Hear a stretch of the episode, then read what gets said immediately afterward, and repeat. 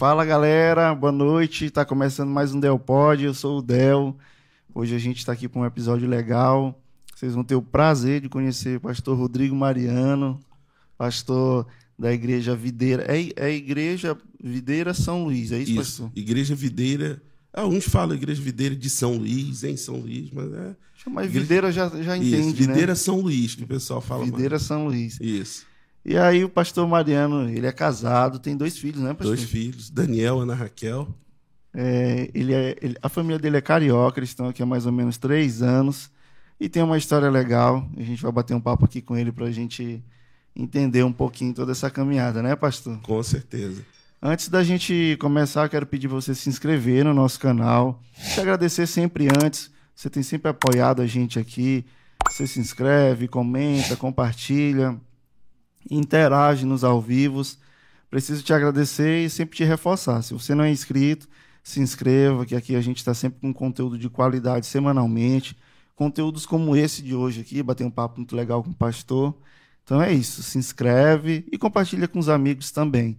Quero te dar boas-vindas se você está aqui agora por causa do pastor, se você é ovelha do pastor, do pastor Ro- Rodrigo, seja bem-vindo. Espero que você goste desse, desse episódio e que Deus te abençoe. Está aqui com a gente também Daniel, filho do pastor, né? Está aqui no backstage, aqui por trás das câmeras. E Rebeca, aqui, minha esposa, como sempre aí. Ela que está aqui na, na parte de produção, cortando, fazendo corte de câmera. Mas enfim, pastor, gosto de agradecer, pastor. Muito obrigado, né? Não é todo mundo que tem que sabe lidar com esse negócio de câmera, né, e tal.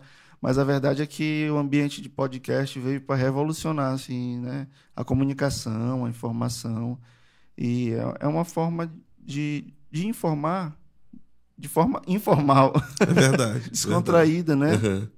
que às vezes muita gente, ah, pá, conheço o pastor Rodrigo, vejo ele sempre pregando num culto, vejo ele em conferências, mas como é o pastor Rodrigo à vontade, sentado numa mesa, né, conversando. Eu acho que esse momento aqui é legal É verdade. e não é todo mundo que que aceita, né? E muito obrigado por ter disponibilizado um pouquinho do seu tempo para estar aqui. Eu que agradeço, Del, a- responsabilidade né, de estar aqui. Mas quando houve o convite, você falou, fiquei muito feliz, né? Como a gente conversava aqui há pouco tempo, eu, eu senti até assim o impulso maior de realmente escrever o meu livro. Aí estou para escrever um livro, segundo. Eu tenho um já escrito, mas não publiquei ainda. Mas falar um pouco de chamado de Deus, né? No- nesse livro que eu vou escrever. Mas obrigado aí pela, pelo convite. É, e vamos lá. Pastor, a gente não tem assim dimensão. É, eu acho que é até bom que seja, que seja assim. O quanto as pessoas elas esperam por nós, assim. O quanto elas querem nos ouvir, né? Verdade. Né? Então, realmente, eu também lhe impulsiono a escrever esse segundo livro, Amém, amém. né? Porque tenho certeza que tem pessoas que estão esperando por esse É. livro, né, pastor? É verdade. Mas, pastor, o slogan aqui do, do podcast é uma mesa e boas histórias, e eu gosto de dizer, já, já virou minha marca, gosto de começar do começo, né? Isso. O senhor é carioca, está aqui há mais ou menos três anos, né? Conte um pouquinho, eu gosto de falar do- da conversão, né? Você falou Uhum. antes aqui que mais ou menos com 14 anos você se converteu. Mas sempre morou no. Sempre, o senhor nasceu ali em que região do Rio? Como, como eu é que nasci, eu nasci na capital mesmo, carioca da gema, como a gente fala. é? Por que carioca da gema, pastor? Rapaz, olha, para ser sincero, ser franco, já começando como você falou à vontade, olha, o, o Del, eu assim, a fundo eu não sei dessa da, da, da onde surgiu. Da origem, né? É, mas é porque o Rio de Janeiro, em dezembro, janeiro, fevereiro e março, é o período de maior calor. É aquele chamado da música Rio 40 graus. entendeu? Então é tão quente. Então, dezembro, janeiro, então, é muito quente. Então o pessoal às vezes brinca. é, uns falam, pô, não tá tão quente você botar uma- um ovo no Ah, asfalto entendi, e tal entendi. né, frita, isso, a gema A e tal. gema. Então, assim, na minha, eu, na minha concepção, acho que veio disso daí. É Mas é aí, aquela né? história da gente sempre falar um negócio e. e E vem não- de, de- bem antigo, né? Exatamente. Então, assim, é, eu nasci em Jacarepaguá, na capital, no Rio de Janeiro. Jacarepaguá é um bairro lá do Rio de Janeiro muito grande, que ele tem subbairros, é perto da Barra da Tijuca, ali do Recreio. E cresci assim, minha infância toda ali, estudei, né? Um bairro muito bacana, né? Eu, eu tinha um sonho de, de ser jogador de futebol. Eu já ia perguntar, como bom carioca, né? bom carioca, flamenguista, né? E quando eu cheguei aqui no Maranhão, que eu andava para um lado para o outro e o pessoal, eu via camisa do Flamengo, camisa do Flamengo, eu falei, rapaz, o negócio aqui é eu tô em casa, tô me sentindo em casa. Tô me sentindo em casa. Falei, rapaz. Tem muito flamenguista aqui. Tem, tem. Na verdade, é um clube de massa, né? Onde for tem, tem, tem, tem flamenguista, né? Verdade. Tem Vascaíno também. É, um sofredor, mas. e você logo percebe, interessante. Dia desse estava em Manaus, que nós fizemos uma reunião de pastores lá. E aí estamos lá no hotel, aí de repente vem o, o segurança, né? Não, porque não sei que tinha um, um pastor na hora da folga tava com a camisa do Flamengo. Ele, rapaz, isso daí, ó, não sei o quê, porque não pode, não sei o que lá. Aí eu virei pra ele e falei, tu é vascaíno, né? Aí, Ué, claro, falei, sabia, rapaz, identifica é. logo. Sim, pastor, então. Mas aí desde cedo o senhor já era envolvido no evangelho, mas o senhor nasceu num lar cristão ou, ou se converteu? Como... É? Eu nasci num lar cristão, batista, nossa raiz toda né, batista. Só que tem um ditado que diz, né? Filho de peixe, peixinho é. Mas assim, filho de crente, crentinho não é. é eu digo isso porque tem que ter a experiência, uma experiência com Deus. Então eu ia para a igreja com a minha mãe, domingo de manhã, ia para a classe e tal. Não frequentava, ela levava a gente, né? Até o dia em que eu considero que foi a minha conversão, que foi o ano de 93, 1993 como eu te falei, eu tinha um sonho de ser jogador de futebol. Eu comecei na linha jogando e na época tinha aquele lance ponta direita, ponta esquerda, Sim, meio de campo e tal. E aí, assim, é, eu comecei jogando na linha. Um dia deu um problema lá e tal, do, do, do, um foi expulso, outro foi expulso, o goleiro, aí precisou de alguém pro gol. Eu peguei e falei assim, bom, eu vou, eu vou vou pro gol. Se colocou à disposição para ir no gol. E aí, naquele dia, segundo os meus colegas, mas depois eu pensando, eu falei assim: esses caras já queriam, já que. Eu tava me empurrando já. Pois é, aí fui pro gol, aí agarrou bem e tal, não sei o que. Aí o pessoal, Rodrigo, teu lugar é no gol, cara. Teu lugar é no gol, no gol. Eu falei: tá bom. Eu comecei a agarrar. Aí eu treinava muito, Del. Treinava seis horas por dia. Ia pra escola de tarde. Escolinha de futebol e tudo. Escolinha de futebol. Meu pai, meu pai fez um time de futebol, entendeu? Ele fez um time lá do bairro, ele uhum. jogou bola há muitos anos. Aí tinha aquelas peneiras que era muito mais. Eu acho que hoje o negócio está mais elitizado nesse lance de peneira de futebol, né? É, no, parece que não tem mais tanta, de fato, a competição que tinha antigamente, né? Até por causa dos empresários aí, né, galera? Mas é que no meu tempo, que não faz muito tempo assim, é, tu ia para tinha núcleo do Flamengo, do Vasco, Fluminense, os times de, de Série B do Carioca, né? uhum. né? Então comecei treinando no América. Foi, bastante. É, no América do Rio. Aí também fiz peneira no Flamengo, no Vasco também, porque a, a fome de entrar, né? É. Aí a fome de entrar. Rapaz, o flamenguista é o que é. ele se submeteu, rapaz. É. E aí, jogando na época também, tinha aquele goleiro de São Paulo, Zete. Zete. Que ele lançou aquela moda da calça, daquela calça moletom dele. Era tá. a máscara, queria meter a, a hum. máscara estileira. É, top demais. E aí, assim, eu comecei, acabei indo jogar mesmo no, no Jacarepaguá Futebol Clube, que é um time lá de Jacarepaguá certo. mesmo, tipo Série D, né? Entendi. E aí, quando chegou em 93, e nesse período eu ia para a igreja, voltava. Assim, não tinha relacionamento com Deus, sabe? Era só. Tipo... Seu coração estava no futebol. Totalmente, totalmente. Entendi. Aí um dia, minha mãe é, veio lá de dentro. Pastor gosta de falar, ainda. Então, esse aqui é o ambiente. então tá beleza. Rapaz, eu lembro como se fosse hoje.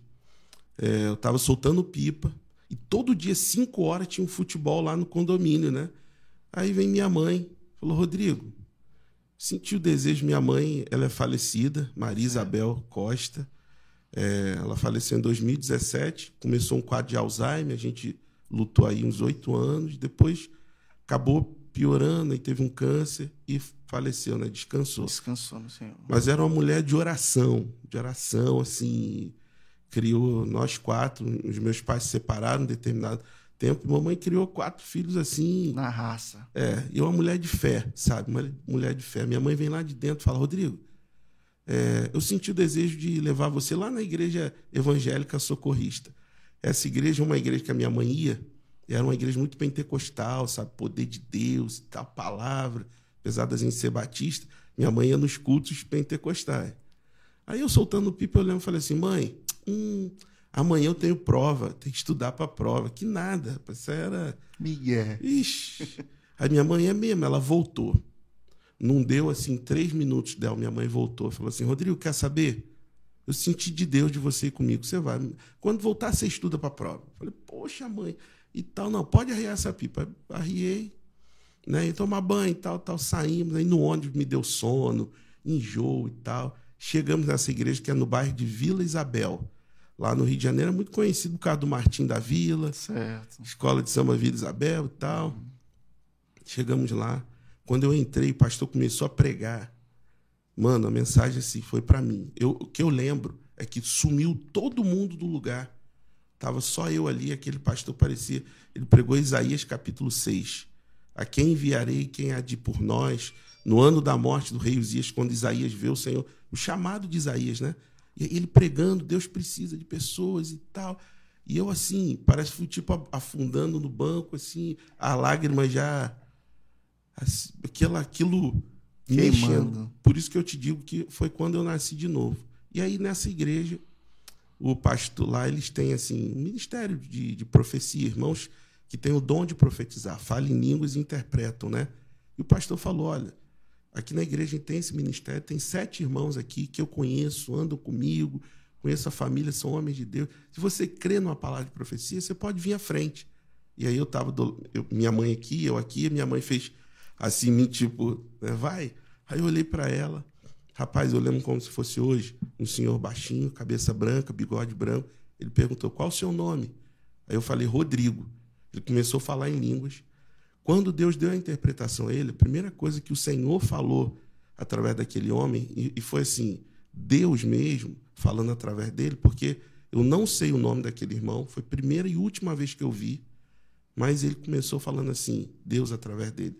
Eu sei que você quis enganar minha serva. Meu amigo, quando ele falou isso, eu estava assim, né, parado aqui no assim. No caso, você tentou enganar sua mãe. Exato, exatamente. Uhum. Aí Deus falou através do irmão para mim, entendeu? E aí eu estava assim, parado, ele botou, tinha, tinha, posto a mão aqui no meu peito e nas costas. Quando ele falou isso, eu dei até um meio que esquivado, assim, uhum. tipo. Que isso? Isso assustou. É, porque eu nunca tinha tido essa experiência Entendi. assim, né? E aí Deus começou a falar ali que ele que me trouxe, que me levou ali, que ia me dar o ministério da palavra, que eu ia pregar em vários lugares. Ele estava mudando as minhas vestes. Rapaz, foi o tudo primeiro... ali, pastor. Tudo, é, tudo assim. Foi um... eu acho que foi uns cinco, seis minutos de o irmão falando, Deus falando através dele. Eu chorei muito. Foi o primeiro dia na minha vida que eu mais chorei. Depois eu sei... de tanto tempo indo para a igreja, teve uma experiência única. Quando eu saí dali, eu sentei na cadeira, no banco, né? Chorando, chorando. Eu lembro que a minha mãe, eu voltando, né? Mãe, né, rapaz, é, é, é mãe, é mãe, mãe né? É mãe. E quando a mulher é de Deus, eu, eu lembro o olhar da minha mãe, tipo assim, não falei, né? Tipo assim, é, ela sabia, ela sabia que tinha algo especial para acontecer. Sabia, mano, sabia. Eu, eu agradeço a Deus todo dia, por aquele dia minha mãe falar assim, ó, é para você ir. É por isso, eu abro um parênteses aqui, é por isso até para quem está nos assistindo também, que é pai, mãe, é, não abra mão assim do seu filho ou da sua autoridade, do seu filho em conduzir para a igreja, uma célula, servir ao Senhor. É óbvio que não é bom ser forçado, mas em algum momento, em detrimento de você não perder o seu filho, é melhor você agir assim. Usar da sua autoridade, né, para influenciar o filho. Com certeza. Meus filhos hoje são grandes, né? servem ao Senhor, mas quando pequenos, às vezes, ah, não quero ir hoje, não quero, não quer ir, não, vamos embora. E toda vez era uma bênção, é, entendeu? Faz, toda a diferença lá na frente, né? Toda a diferença. É, às vezes eu fico, é, às vezes conversando com algumas outras pessoas, tem esse negócio, né, de que nasceu num lar cristão, mas em algum momento teve de fato um encontro com Deus. Mas eu gosto de observar da importância daquele período antes disso, dele estar tá indo para a igreja, mesmo sendo por obediência Isso, aos pais. Verdade. É fundamental. Né? Aquilo ali faz toda a diferença, né, pastor? É verdade, é verdade. Minha mãe, assim, levava a gente. É, tinha alguns domingos que às vezes a gente falava, não, não quer ir, mas ela dizia, não, vamos, domingo é dia do Senhor, é dia de servir. E toda vez que a gente ia, era assim muito bom, muito agradável ouvir a palavra, estar na classe com as crianças. Mas nesse dia foi o dia que eu, eu tive um, uma experiência com Deus. Eu digo assim que eu converti naquele dia, porque Sim. no dia seguinte eu tive vontade de ler a Bíblia. E aí quando eu levantei e tal, falei, poxa, qual o livro que eu leio? E o Espírito falou assim, Daniel. Eu li o livro de Daniel todinho, acho que em três dias. Porque me deu assim uma fome, rapaz. Né? Sabe? E quando eu li, eu falei assim: quando eu casar, o nome do meu filho vai ser Daniel. Por isso que. É, exatamente, eu falei que eu me marcou. E, e, pastor, mas aí depois desse dia, desse momento, assim, o que, o que foi que aconteceu na sua vida dali para frente? Começou a mudar tudo? Totalmente. Eu passei a ter mais fome, né?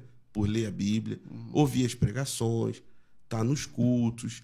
E uma outra coisa que começou a acontecer é que, às vezes eu estava em alguns lugares, as pessoas tinham palavra de conhecimento. Uma vez eu estava num culto, a pessoa desceu lá da galeria, lá de cima, me abraçou assim e falou: Olha, Deus manda dizer que você vai ser pastor. Às vezes eu estava andando na rua, aí, isso eu adolescente, Odel. Pessoa andando lá na rua, aí falava lá do outro lado: E aí, pastor? Aí eu olhava assim, falando. E, e, na minha sala de aula, né, eu, antes dessa, da experiência, eu nem falava que eu era crente, entendeu? Nem falava. Uhum. Não tinha essa, essa diferença, né? A Bíblia fala que nós somos luz. A luz não tem comunhão com trevas.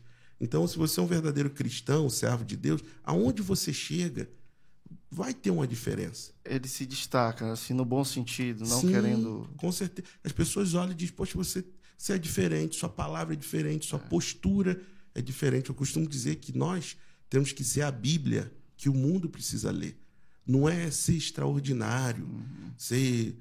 Não, entendeu? Às vezes, pastor, até, a, até na forma que o irmão ele é tímido, ele é reservado, mas até assim ele consegue transmitir algo de Deus. Com certeza. Na sua educação, na sua simplicidade. É como a gente tem que ser mesmo a Bíblia que que o ímpio precisa ler, né? Com certeza. O nosso testemunho. Nossa. Eu lembro que eu, eu levei a Bíblia pela primeira vez para a escola. Na época estava no ginásio, né? Falava ginásio. Hoje. É, seria o ensino médio ou é, fundamental? É, no fundamental. Certo. Eu estava, eu acho que na sexta série certo. do fundamental. E tinha, assim, a galera que zoava na sala de aula e tal. Né?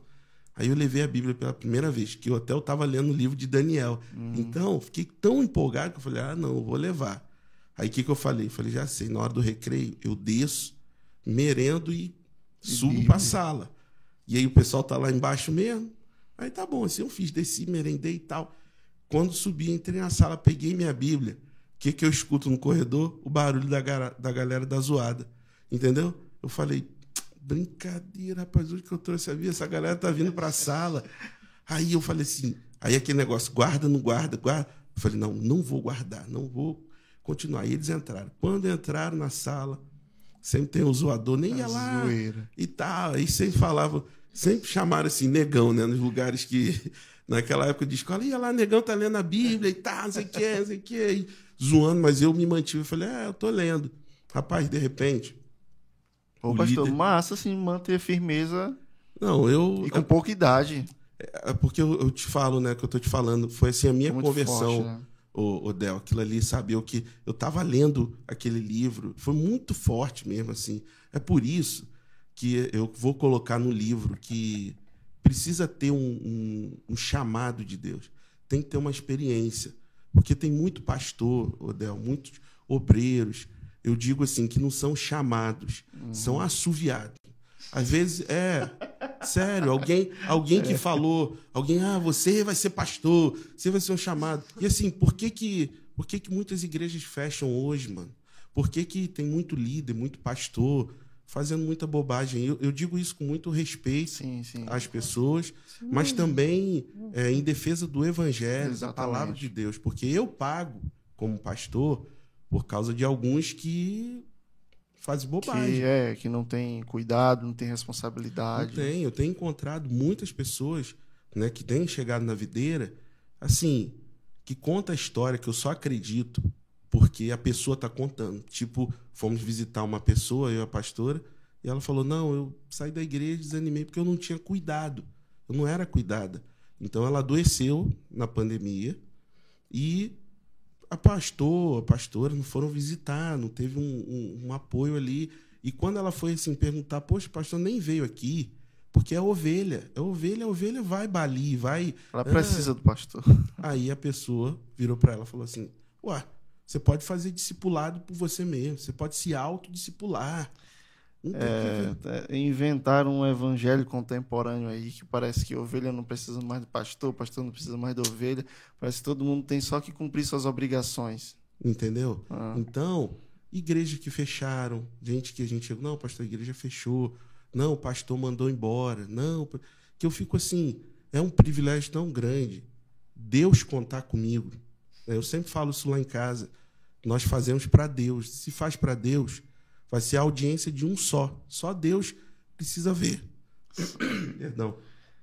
Só Deus precisa ver. Então, quando as pessoas querem holofote, ou líder, ou vamos falar aqui de um, de um pastor, né, de um líder que se acha, ele tem que lembrar o seguinte: Deus te chamou. Então, se foi Deus que te chamou, é Ele que vai te recompensar.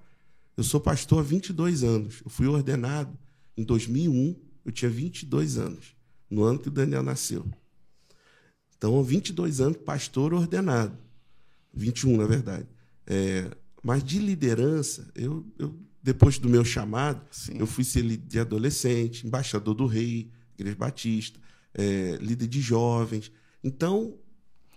E, e a gente está pontuando essa questão aqui de, de responsabilidade só porque o senhor diz que desde cedo o senhor levou logo muito a sério depois que que teve aquele momento, né? Uhum. Ao ponto de, de, de, mesmo o pessoal na escola zoando, o senhor se manteve firme ali. E foi assim dali para frente, pastor. Sim. Depois, nesse episódio da escola, uhum. quando eu menos percebi, a galera estava sentada à minha volta e eu pregando a Bíblia para eles. Que massa. Porque cara. o líder do zoador, ele sentou, fala aí, fala da Bíblia aí pra gente aí, ah, fala aí.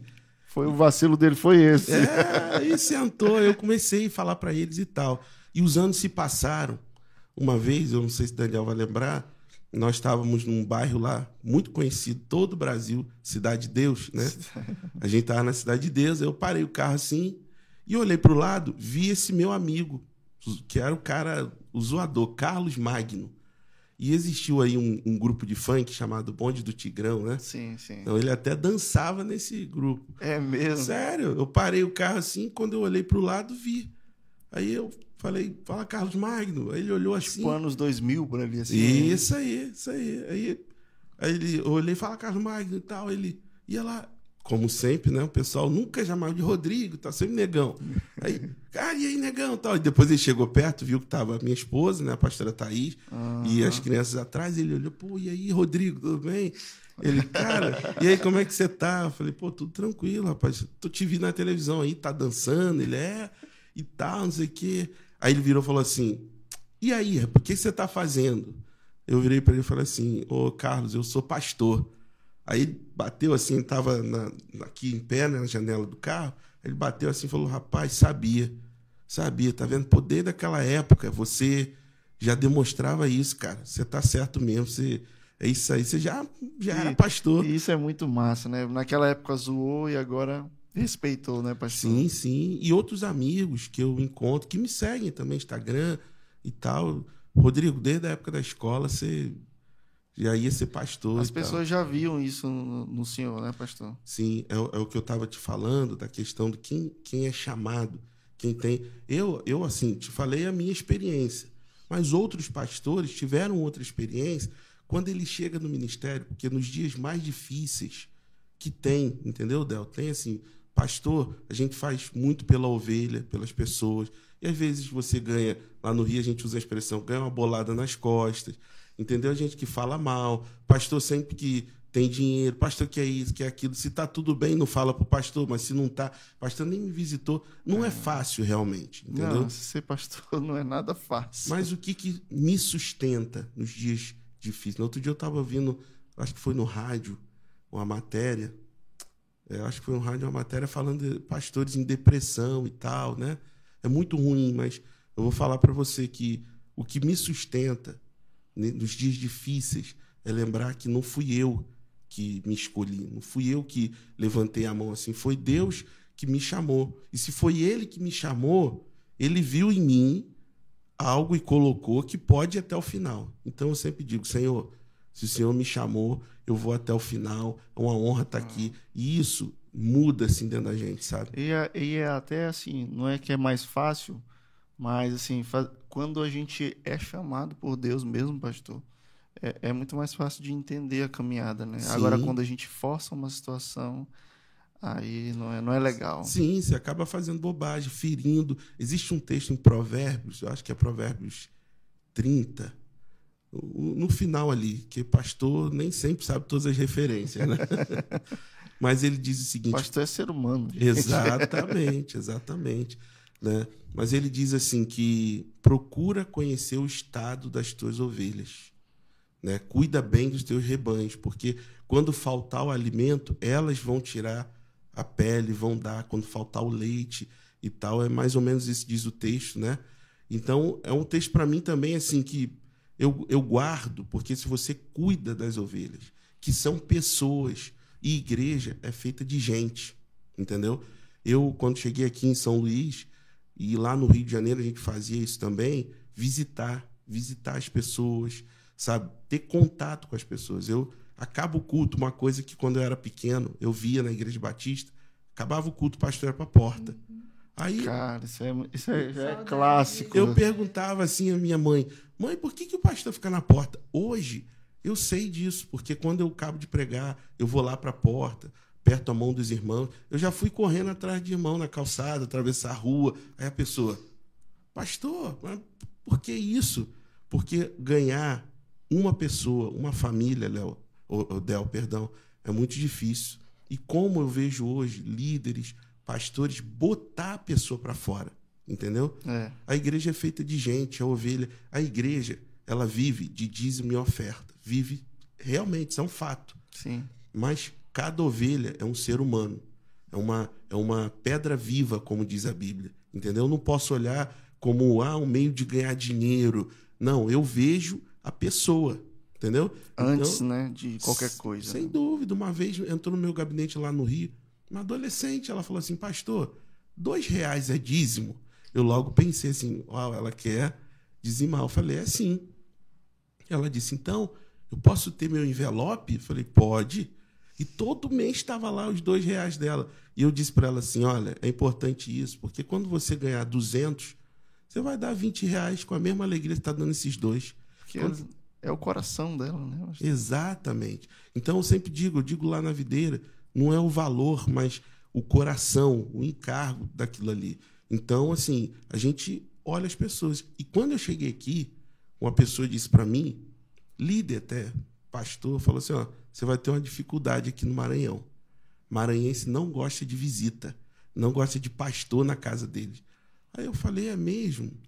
Ele só não sabia que eu tinha três visitas marcadas já. Você já tinha três visitas é, marcadas? Desde que eu cheguei. É, eu não sei, porque assim, é, eu vim de igreja aqui. Hoje eu tô na IBA, né? Uhum. Mas eu me, eu me converti. Na verdade, me, me converti na Igreja Mais, que é uma igreja que tem lá no Quatraque, uhum. do Apóstolo Silvio.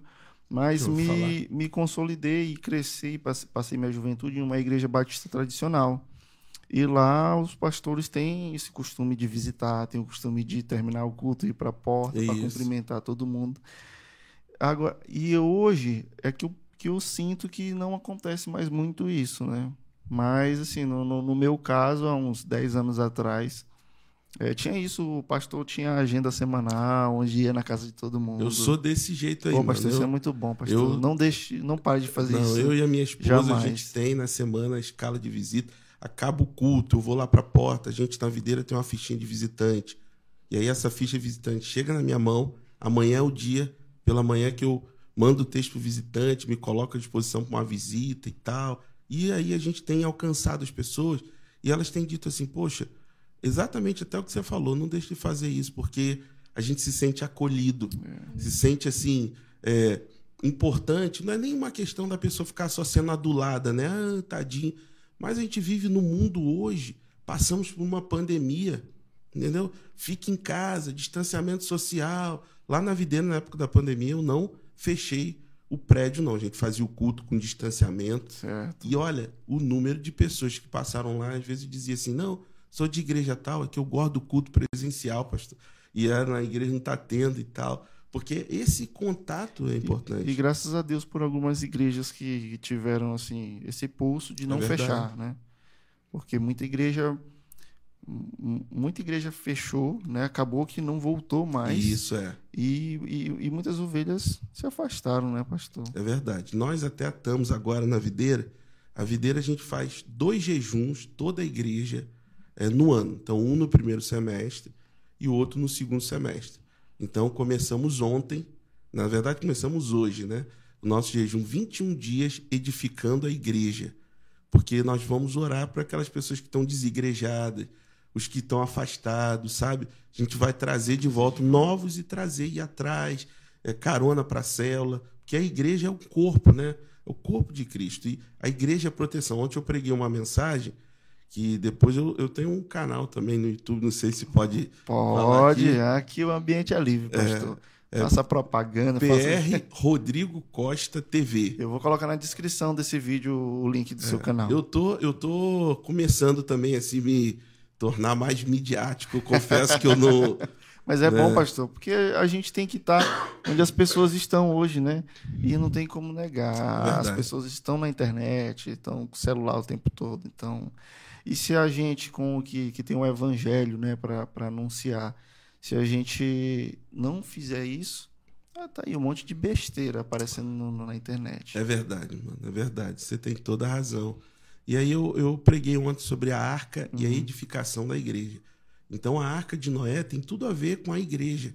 Porque, assim, dentro da arca, Deus mandou Noé, porque a arca primeiro aponta para a salvação. Que o Senhor mandou Noé construir a arca para salvar o povo do dilúvio. Sim, sim. Né? Então a igreja também é um lugar de salvação. As certo. pessoas onde são, são salvas, né?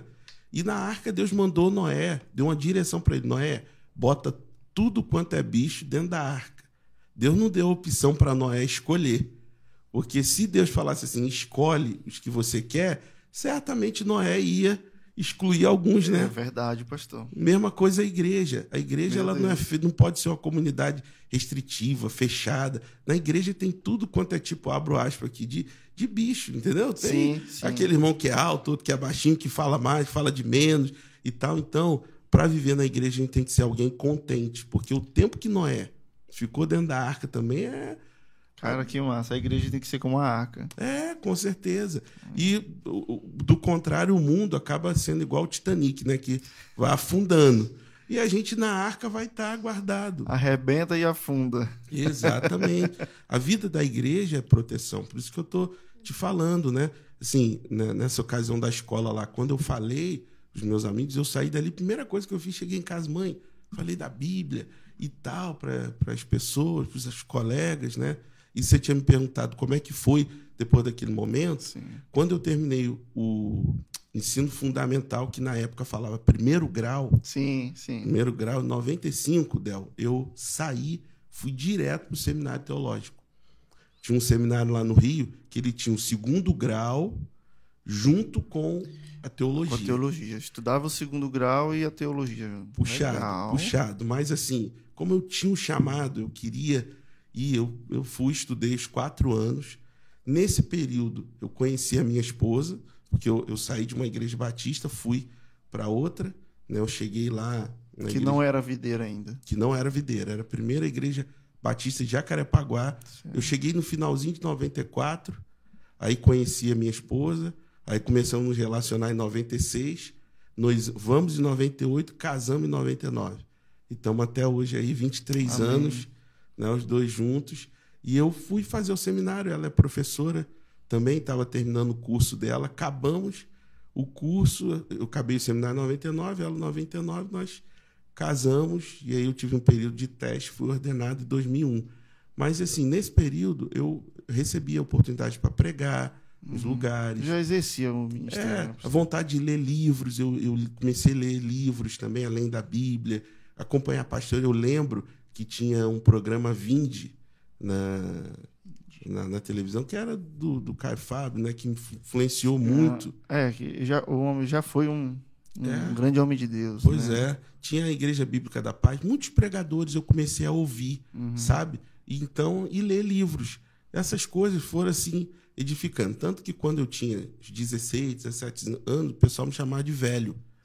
Porque eu já me vestia assim igual um pastor, já pregava. O meu pastor que me ordenou, né, que me acompanhou, ele me dava oportunidades. O pastor auxiliar também, que é o pastor Ricardo Guimarães, que é o pastor da Videira, no Rio, né?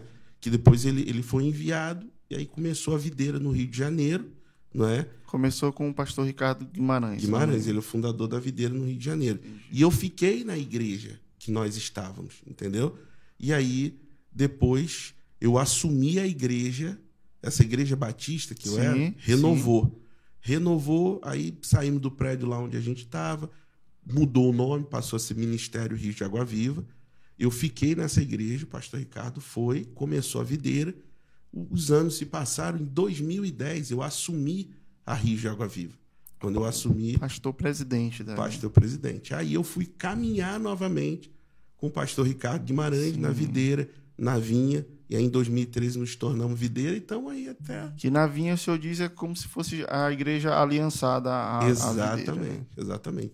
Transicionei para célula, os discipulados. E aí, pastor, a videira sempre foi em células ou, ou, ou não? Sempre, sempre. em A videira células. começou em Goiânia, em 97, na garagem do pastor Naô Pedrosa, na pastor Luiz. Era um núcleo da Igreja Luz para os Povos, que eu acho que teve aqui em São Luís uma igreja dessa. Luz para os povos. Não estou lembrado, mas É, alguém me disse que não, já teve, aí começou em Goiânia, e depois né, o pastor Sinomar liberou o pastor Aloysio, né, começar o ministério dele, e começou a videira já em células. Então o pastor Aloysio foi nas igrejas em célula e tal, e foi Deus dando a ele a estrutura da videira, de maneira que hoje em Goiânia, assim, contando adultos, jovens, crianças, são uns 50 mil membros aí, em É 10, mesmo, pastor? em 10 prédios, em 10 prédios da videira em Goiânia. Caramba, é uma igreja muito relevante, né? É, hoje nós a estamos. sede, pastor, é aquele prédio no Bueno, né? Exatamente. Lindo, Ah, porque Rebeca já, já, já morou lá. Ah, isso mesmo, isso mesmo. E hoje está em obra, né? A gente está acelerando, porque em, em dezembro, que é a nossa conferência anual, vai estar pronto o novo prédio do Bueno, que é o Arena 7000. Né? Foi demolido tudo lá e vão ser 7 mil lugares. Então, os estados que a, que a, que a videira é, é bem relevante é no Rio e em Goiânia, é isso? Ou ela tem outros estados também? Tem, tem. Hoje nós já estamos em todas as capitais. Ah, sim. A primeira maior é em Goiânia, segundo São Paulo. São Paulo está chegando a 20 mil membros. São Paulo, Rio de Janeiro, Mato Grosso, Cuiabá é grande, é, na Bahia, ah, no Roraima também a igreja né, tem crescido bastante no sul do Brasil. Então são mais de mil igrejas videiras. Mais de estão- mil, pastor. Exatamente. Estamos em 33 países. A gente começa com uma microigreja, que é a célula, né? Começa com uma célula, né? Exatamente. Então a gente tem célula na China, tem célula em Dubai, né? a videira Que chegando massa, em Dubai, pastor, que massa. né? E vai avançando. Tem os desafios, né? As barreiras, a Aham. batalha tem que faz parte, Ah, faz mas parte. como a nossa conferência foi de 2020, nós somos uma igreja imparável, né? Para a glória de Deus e vai cada dia um pouco. E essa falando da igreja, Odel, a importância de estar junto, porque assim, eu tô aqui no Maranhão, mas o pastor Aloysio me acompanha.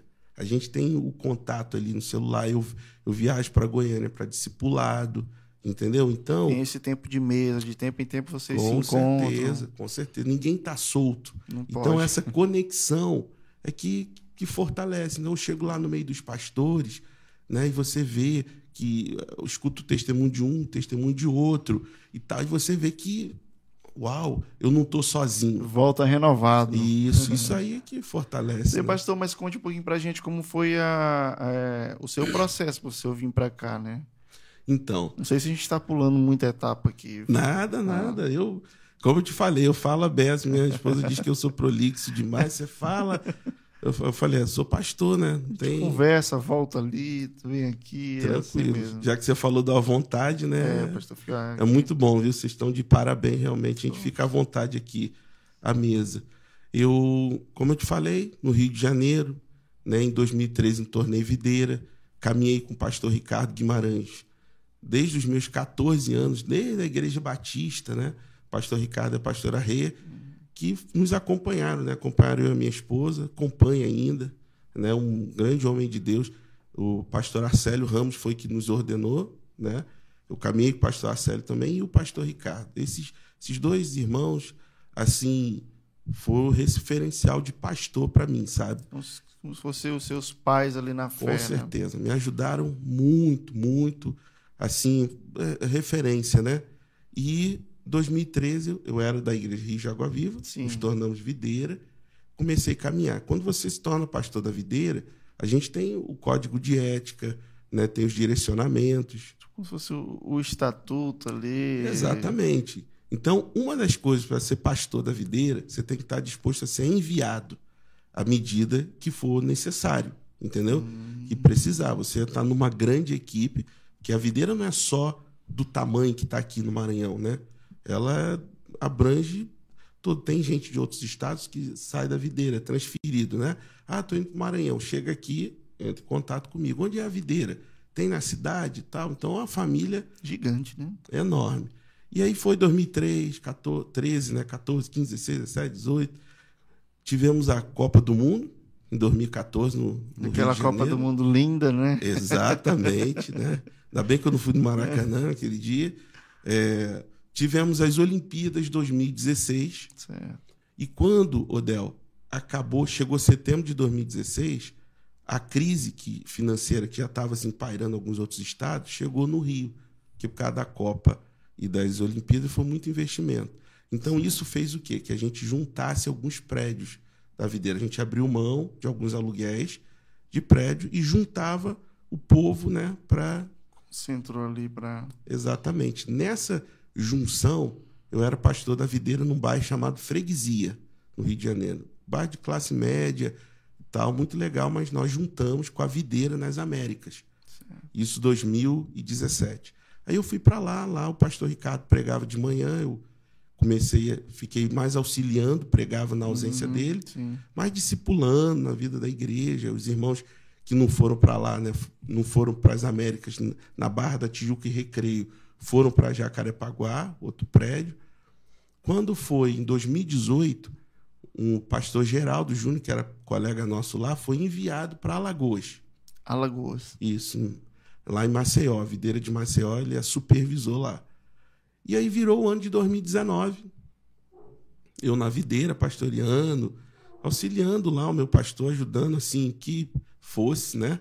Mas imagino que o senhor não estava assim tão satisfeito com a, com a sua posição, né? Que o senhor Olha, estava pastoreando e de repente estava Então, Del, auxiliando. Você tocou num assunto assim muito importante. Eu estava à frente de um prédio, né? Uhum. Realmente pregava todo domingo. Mas é, Deus sempre colocou no meu coração assim, seguir direção. Certo. Seguir a direção.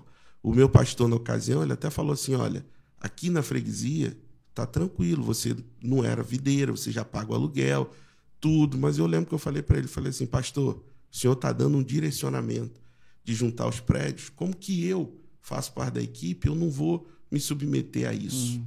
entendeu? Então, eu estou aqui disponível. Então, se eu, se eu falar para você assim, ah, não, que eu fiquei totalmente satisfeito, eu vou estar tá mentindo. Hum, Mas lá no fundo, no fundo, ficava assim, não vou pregar todo domingo. Poxa, mas ao mesmo tempo, Del, o Espírito falava assim, não, mas você não é pastor só porque prega.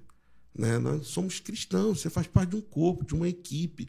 E eu falei assim, não, eu vou me submeter, porque. Eu acho que pregar acho que é até a parte mais fácil da vida de um pastor, né? Exatamente, exatamente. Então. É, é, é bem mais do que pregar.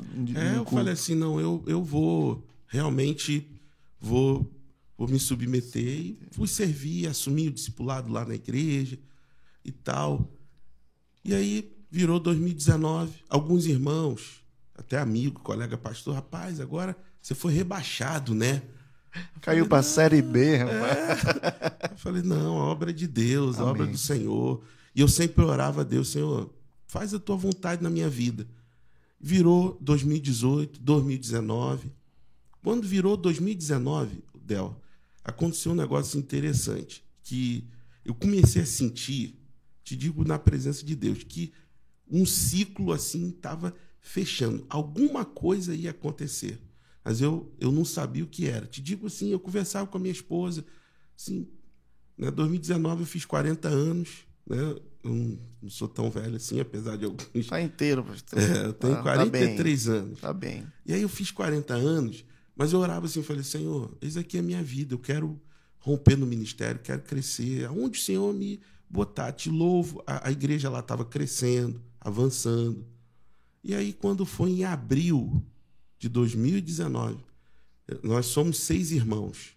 Eu tenho, até mandei o link aí para eles também, não sei se estão assistindo. Eu tenho quatro irmãos, parte de mãe, pai, e quatro e dois irmãos, par de pai. A Rose Kelly, que mora na Alemanha, né? agora são seis horas de diferença. lá. Confuso aí, né?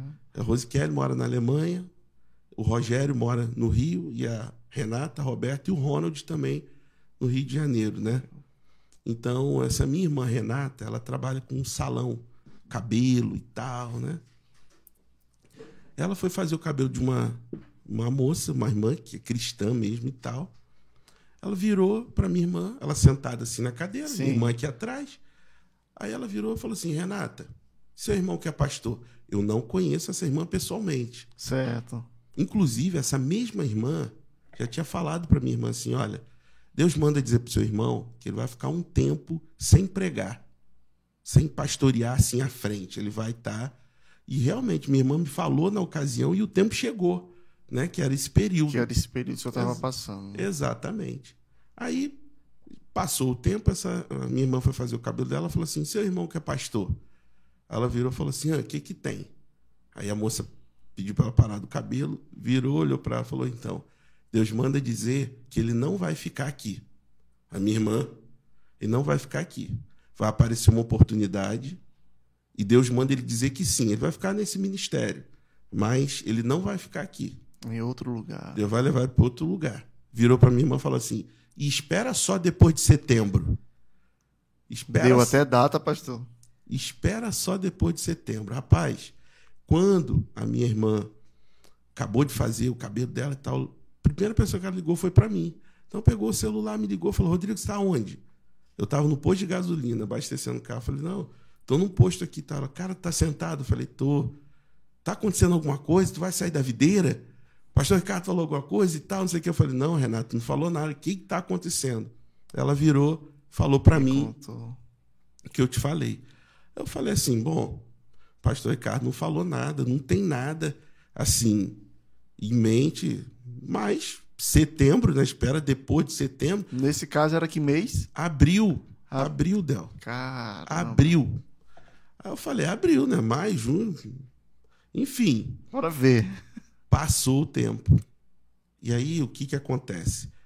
Em- eu acredito que em julho, em julho, aqui no Maranhão, em São Luís, o pastor que estava aqui, que me antecedia, em julho, eu acho que ele comentou alguma coisa do desejo de voltar para a terra dele, Goiás, né? De voltar. E você vê como são as coisas, né? Por isso que eu estou ressaltando isso aqui. Deus já tinha provido de alguém em abril, mas ele disse em julho. Isso é um sinal assim claro para gente que a obra de Deus não depende da gente. Quando Saul ele errou, Deus já tinha levantado Davi, entendeu? Então passaram os meses. Quando foi Del?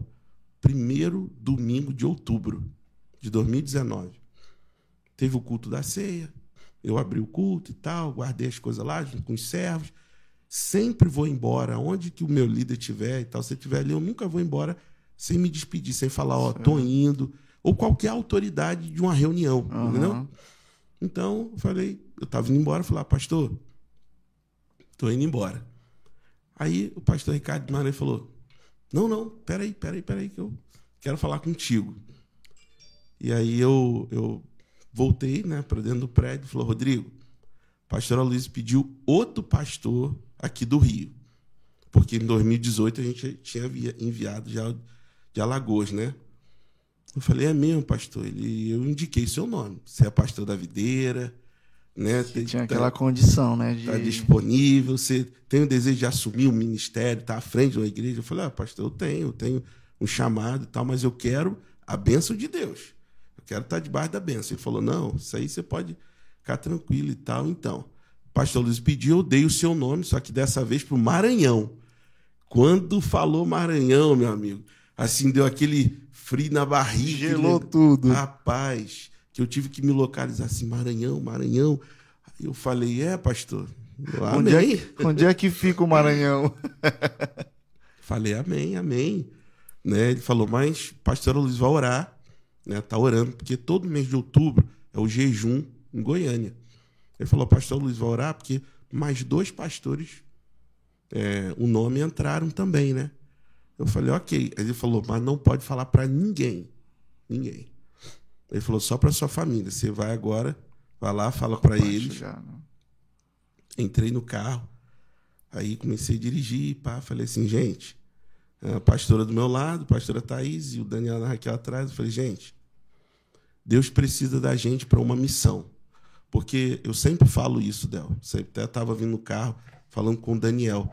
Nós fazemos as coisas para Deus. Sim. Nós estamos aqui para Deus. Eu estou aqui por causa de Deus, fazer para Ele. Então, assim, ah, não teve aplauso, ninguém viu. Não importa, mas Deus está vendo, entendeu? Naquele dia, quem vai assim recompensar, quem vai ser o Senhor, não vai ser homem nenhum.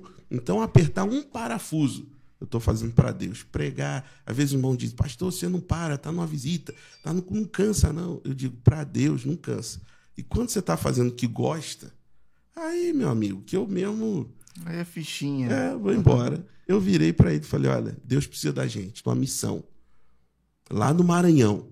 Assumi a videira e a supervisão da vinha no Maranhão e tal. O pastor Ricardo me falou agora, o pastor Luiz vai orar. E, sim, eu quero saber de vocês, quero ouvir vocês. A família toda no carro? Toda no carro. Eu dirigi lá na Avenida das Américas. E a pastora virou para mim e falou: Olha, é até que a morte nos separe. O teu povo é o meu povo, o teu Deus é o meu Deus. Onde pousares, ele pousarei. Eu estou contigo. Que massa. E o Daniel e a Raquel atrás falaram: pai, nós somos uma família, uma equipe. Vamos, estamos juntos, vamos embora. Né? E todo mundo com amigos lá, né? No Rio, parente, família. Que é difícil, né? né? É, é difícil para todo mundo, né, cara? É difícil. Aquele silêncio, aquela resposta educada. É, é verdade. Vai processar em casa. É. Quando eu falei, eles ficaram assim, né? Deu um silênciozinho, uhum. mas depois falaram. E aí passou o mês de outubro inteiro. Nós não falamos para ninguém, ninguém, ninguém. Uhum. Os irmãos da igreja falaram, pastor, porque assim, não, em novembro, dezembro, a gente pode fazer isso assim, assim e tal. Eu, é, pode fazer. Vai ser feito, eu estando é. aqui ou não. Familiar. Na ocasião, no Rio de Janeiro, eu era o diretor da Escola de Ministério da Videira, de ensino, né? A gente tinha um seminário com duas turmas indo para a terceira. É, eu, eu pregava, auxiliava, eu era secretário também da igreja. E, e aí, enfim, passou outubro, Odel, quando foi no dia 2 de novembro eu tô lá em casa fazendo um slide numa palavra e tal, pã, toco o celular, eu olhei e falei, ué, não é o DDD do Rio. Era o pastor Antônio Espínola, né, pastor Antônio, que é, hoje está conosco ainda aqui na videira e tal. Ele se apresentou e falou: Olha, pastor Rodrigo, é, eu sou pastor Antônio e tal, e o pastor Aloysio acabou de mandar mensagem avisando que o pastor vai assumir a supervisão aqui do estado do Maranhão. Eita. Aí eu vi essa mensagem. Por quê? Eu falei, porque um pastor do Maranhão me mandou mensagem falando que né, é, eu vou assumir lá a supervisão e tal. Aí ele falou, não, o pastor Luiz acabou de me ligar aqui, vai mesmo, ele estava em Cabo Frio na ocasião. Falou, estou em Cabo Frio, quando eu voltar, eu e a Rê vamos passar aí na casa de vocês. E aí ele foi, passou lá em casa e falou assim, Rodrigo, mas é o seguinte também, é, nessa mesma semana já prepara as malas, porque a gente precisa ir para o Maranhão. E já o negócio já estava. Exatamente. Porque o pastor que estava aqui já estava assim, com mala pronta e querendo ir. Esposa... Já esperando o senhor chegar para ele poder ir. Aí eu peguei, rapaz, eu fiz as malas, pousei aqui em São Luís pela primeira vez na minha vida. Lençóis maranhenses, porque assim, a gente que mora no Sudeste tem esse, esse negócio, né? A percepção de vocês, né, com relação ao ah, Maranhão. Ah, com certeza. E há, outros estados também, Odel, porque a maioria das coisas a mídia foca. São Paulo, Rio, Espírito Santo, Minas Gerais, o Sudeste do Brasil. É São Paulo e Rio. Então, assim, você, igual o Rock in Rio está acontecendo aí agora. Rock in Rio. Aí tudo foca lá, né? É, é, eu entendo. Então, eu, entendo. Eu tô dizendo isso porque o Maranhão é um estado muito abençoado. Tem muitas riquezas, belezas aqui. Eu já fui para o sul do Maranhão, tem as cachoeiras. A gente tem uma videira num povoado de Carolina chamado Itapecuru. Povoado Itapecuru. Obreiro Josevan. Lá nós temos 70 irmãos. Entendeu? Estamos quase comprando prédio da igreja. E lá tem um balneário, o pai dele. Tem uma cachoeira, assim, negócio fenomenal. E quando eu fui nos lençóis maranhenses. Que Aquilo é absurdo, né? É, pai do céu. Você vê, eu não sei se você sabe, o, os dois últimos filmes da Marvel, do, dos Vingadores, uhum. o, o, Guerra Infinita e Ultimato, né? Sim, sim. Então, foi gravado, aquele país da joia da alma foi nos lençóis maranhenses uhum. que foi gravado.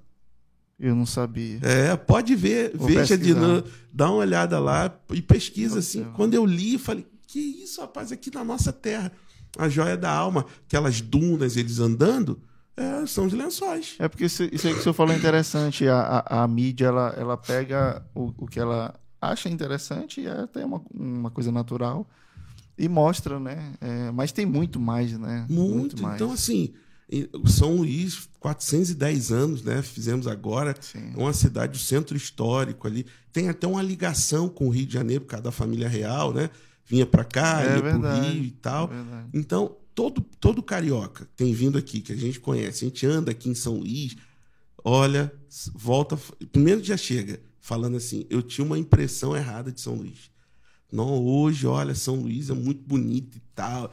Ixi, tem uma família que veio para cá, a Bárbara, o Alex, a família toda, tivemos que alugar uma van para andar com eles aqui. Ela, pastor, nós vamos voltar. E todo mundo que vem, sabe? Gosta, né? Então, assim, eu pousei aqui no dia 8, aí andei na cidade, fiquei do dia 8 de novembro, sozinho primeiro, né? Você veio sozinho primeiro? Sim, sim. Para assumir a igreja, o culto uhum. da posse, conhecer os pastores, ver escola para minha filha, que ela terminou o ensino médio aqui, é alugar um apartamento, né, uma casa para gente e voltar para trazê-los de vez. Então, fiquei do dia 8 de novembro até o dia 19 de novembro aqui em São Luís. Visitei muita gente, estava fora da igreja, fora da videira e tal, fiz os cultos. Mas chegou trabalhando já, né? Ah, já. Eu fiquei no Santos Dumont, ali no Hotel Santos sei, Dumont. Sei, sei. Tanto que eu sou conhecido até lá, até hoje lá. Tem um moço que dá recepção, o pessoal, porque eu saía cedo, voltava tarde. Às vezes atendia o pessoal ali no restaurante, na recepção e tal, né? E todo mundo, você é pastor, né? Você é pastor, pastor. Eu falei, é, eu tô vindo para cá, vim do Rio. Isso foi no final de 2019, né, pastor? Final de 2019. Voltei no dia 19 de novembro, aí ficamos o mês de novembro, tal, quando foi do dia 13 para 14 de dezembro, aí eu e minha família pegamos o último voo, né, no Rio Cara, de Janeiro. Vocês vieram passar o Natal é, aqui passamos Natal, Ano Novo, tudo aqui já. Mas aí já com casa alugada. Já, já. Quando eu voltei, certo. já tinha o um apartamento. Sim. Mas quando a gente chegou aqui, o apartamento estava vazio, porque as nossas, os móveis vieram 15 dias depois, né? Uhum. Então ficamos lá, dormindo, improvisamos cama, prato para comer e tal, mas isso aí faz parte, faz da, parte da vida, né? É, do chamado. De... Hoje a gente fala assim disso, muita gente falou assim: que isso, vocês Dormiram como? Dormiram no, no, no, cama improvisada e tal. Falei, é, como seguiam alguns colchonetes. Mas isso aí durante um tempo, né? Porque depois os móveis chegaram. E, pastor, é, e tem um processo de adaptação, né? Tanto sua mas como da família, assim. Vocês tiveram dificuldade, assim, de se olha, adaptar, assim, no Del, começo? Olha, eu vou te falar, né? Meu filho está aí ouvindo, talvez minha esposa também. É uma coisa, rapaz, de Deus. Antes da gente sair do Rio, nós lemos um livro da pastora Janaína Freitas. Hoje ela também foi enviada. Ela era de Goiânia, uhum. ela e o pastor Azemar foram sair de Goiânia, foram enviados para Belo Horizonte, Minas, ficaram lá mais de 10 anos e recentemente foram enviados agora para Moçambique, na África, para assumir a videira lá e a vinha Moçambique, né? Ela escreveu um livro, Fui Enviada, e agora? Antes da gente vir, de sair a, a notícia, nós quatro lemos esse livro, todo mundo junto lá em casa. Sem saber do que, do que Da esperava. resposta, exatamente, sem saber da resposta. E ali naquele livro, foi assim um, um rema de Deus para mim, que ela fala uma palavra assim: olha, não existe um melhor lugar. Ah, Inglaterra, França, Brasil, Rio e tal, Goiânia. Não existe um melhor lugar. O melhor lugar é o centro da vontade de Deus. Se você está no centro da vontade de Deus, ali é o melhor lugar. Quando eu li aquilo, meu irmão, eu falei: é isso. Isso aquilo me marcou no livro, entendeu? Então, para mim, aí eu vim para cá, nós viemos. Parece que é uma coisa assim que nós já vivíamos aqui há muito tempo. É mesmo? Estou te falando, não tivemos dificuldade, perdão, de adaptação, Legal. de ah, é ruim, não. Assim, é- é- eu chamo aqui. O calor lá, lá é- lá é mais forte, né? É, o calor que eu te falei, dezembro, janeiro, fevereiro e Aham. março. Aí depois a gente vem as estações normais, né? Primavera, verão, outono, inverno. Lá no Rio tem, aqui em São Luís a gente não tem, né? É o período da É, chuva, chuva. sol, chuva e depois sol aí É. e tal, mas faz parte assim, né? Mas legal que vocês não tiveram assim de dificuldade, né? Não de, ai, aqui é ruim. A, a gente foi descobrindo as diferenças culturais no sentido, né? Eu lembro que o meu carro veio depois. Levou, chegou em fevereiro de 2020 aqui, o meu carro. Demorou um pouquinho, né? Pois é, que o cara da carreta que ele vem na cegonha saiu com documento atrasado. Aí foi Polícia Eita. Federal, pegou isso. Uma, uma Enrolada história. doida. Mas chegou aqui o carro. Até então eu andava de Uber, né? Ou de ônibus, o pessoal. Eu não reparava esse lance da faixa aqui, que não tem sinal, não tem sinaleiro. Tem que parar o carro para o pedestre atravessar, né? Aqui em Sim, São sim. Luís tem isso. Lá no Rio não tem isso. No Rio de Janeiro é só no sinal mesmo, entendeu? Lá não tem esse negócio de parar na faixa para o cara atravessar.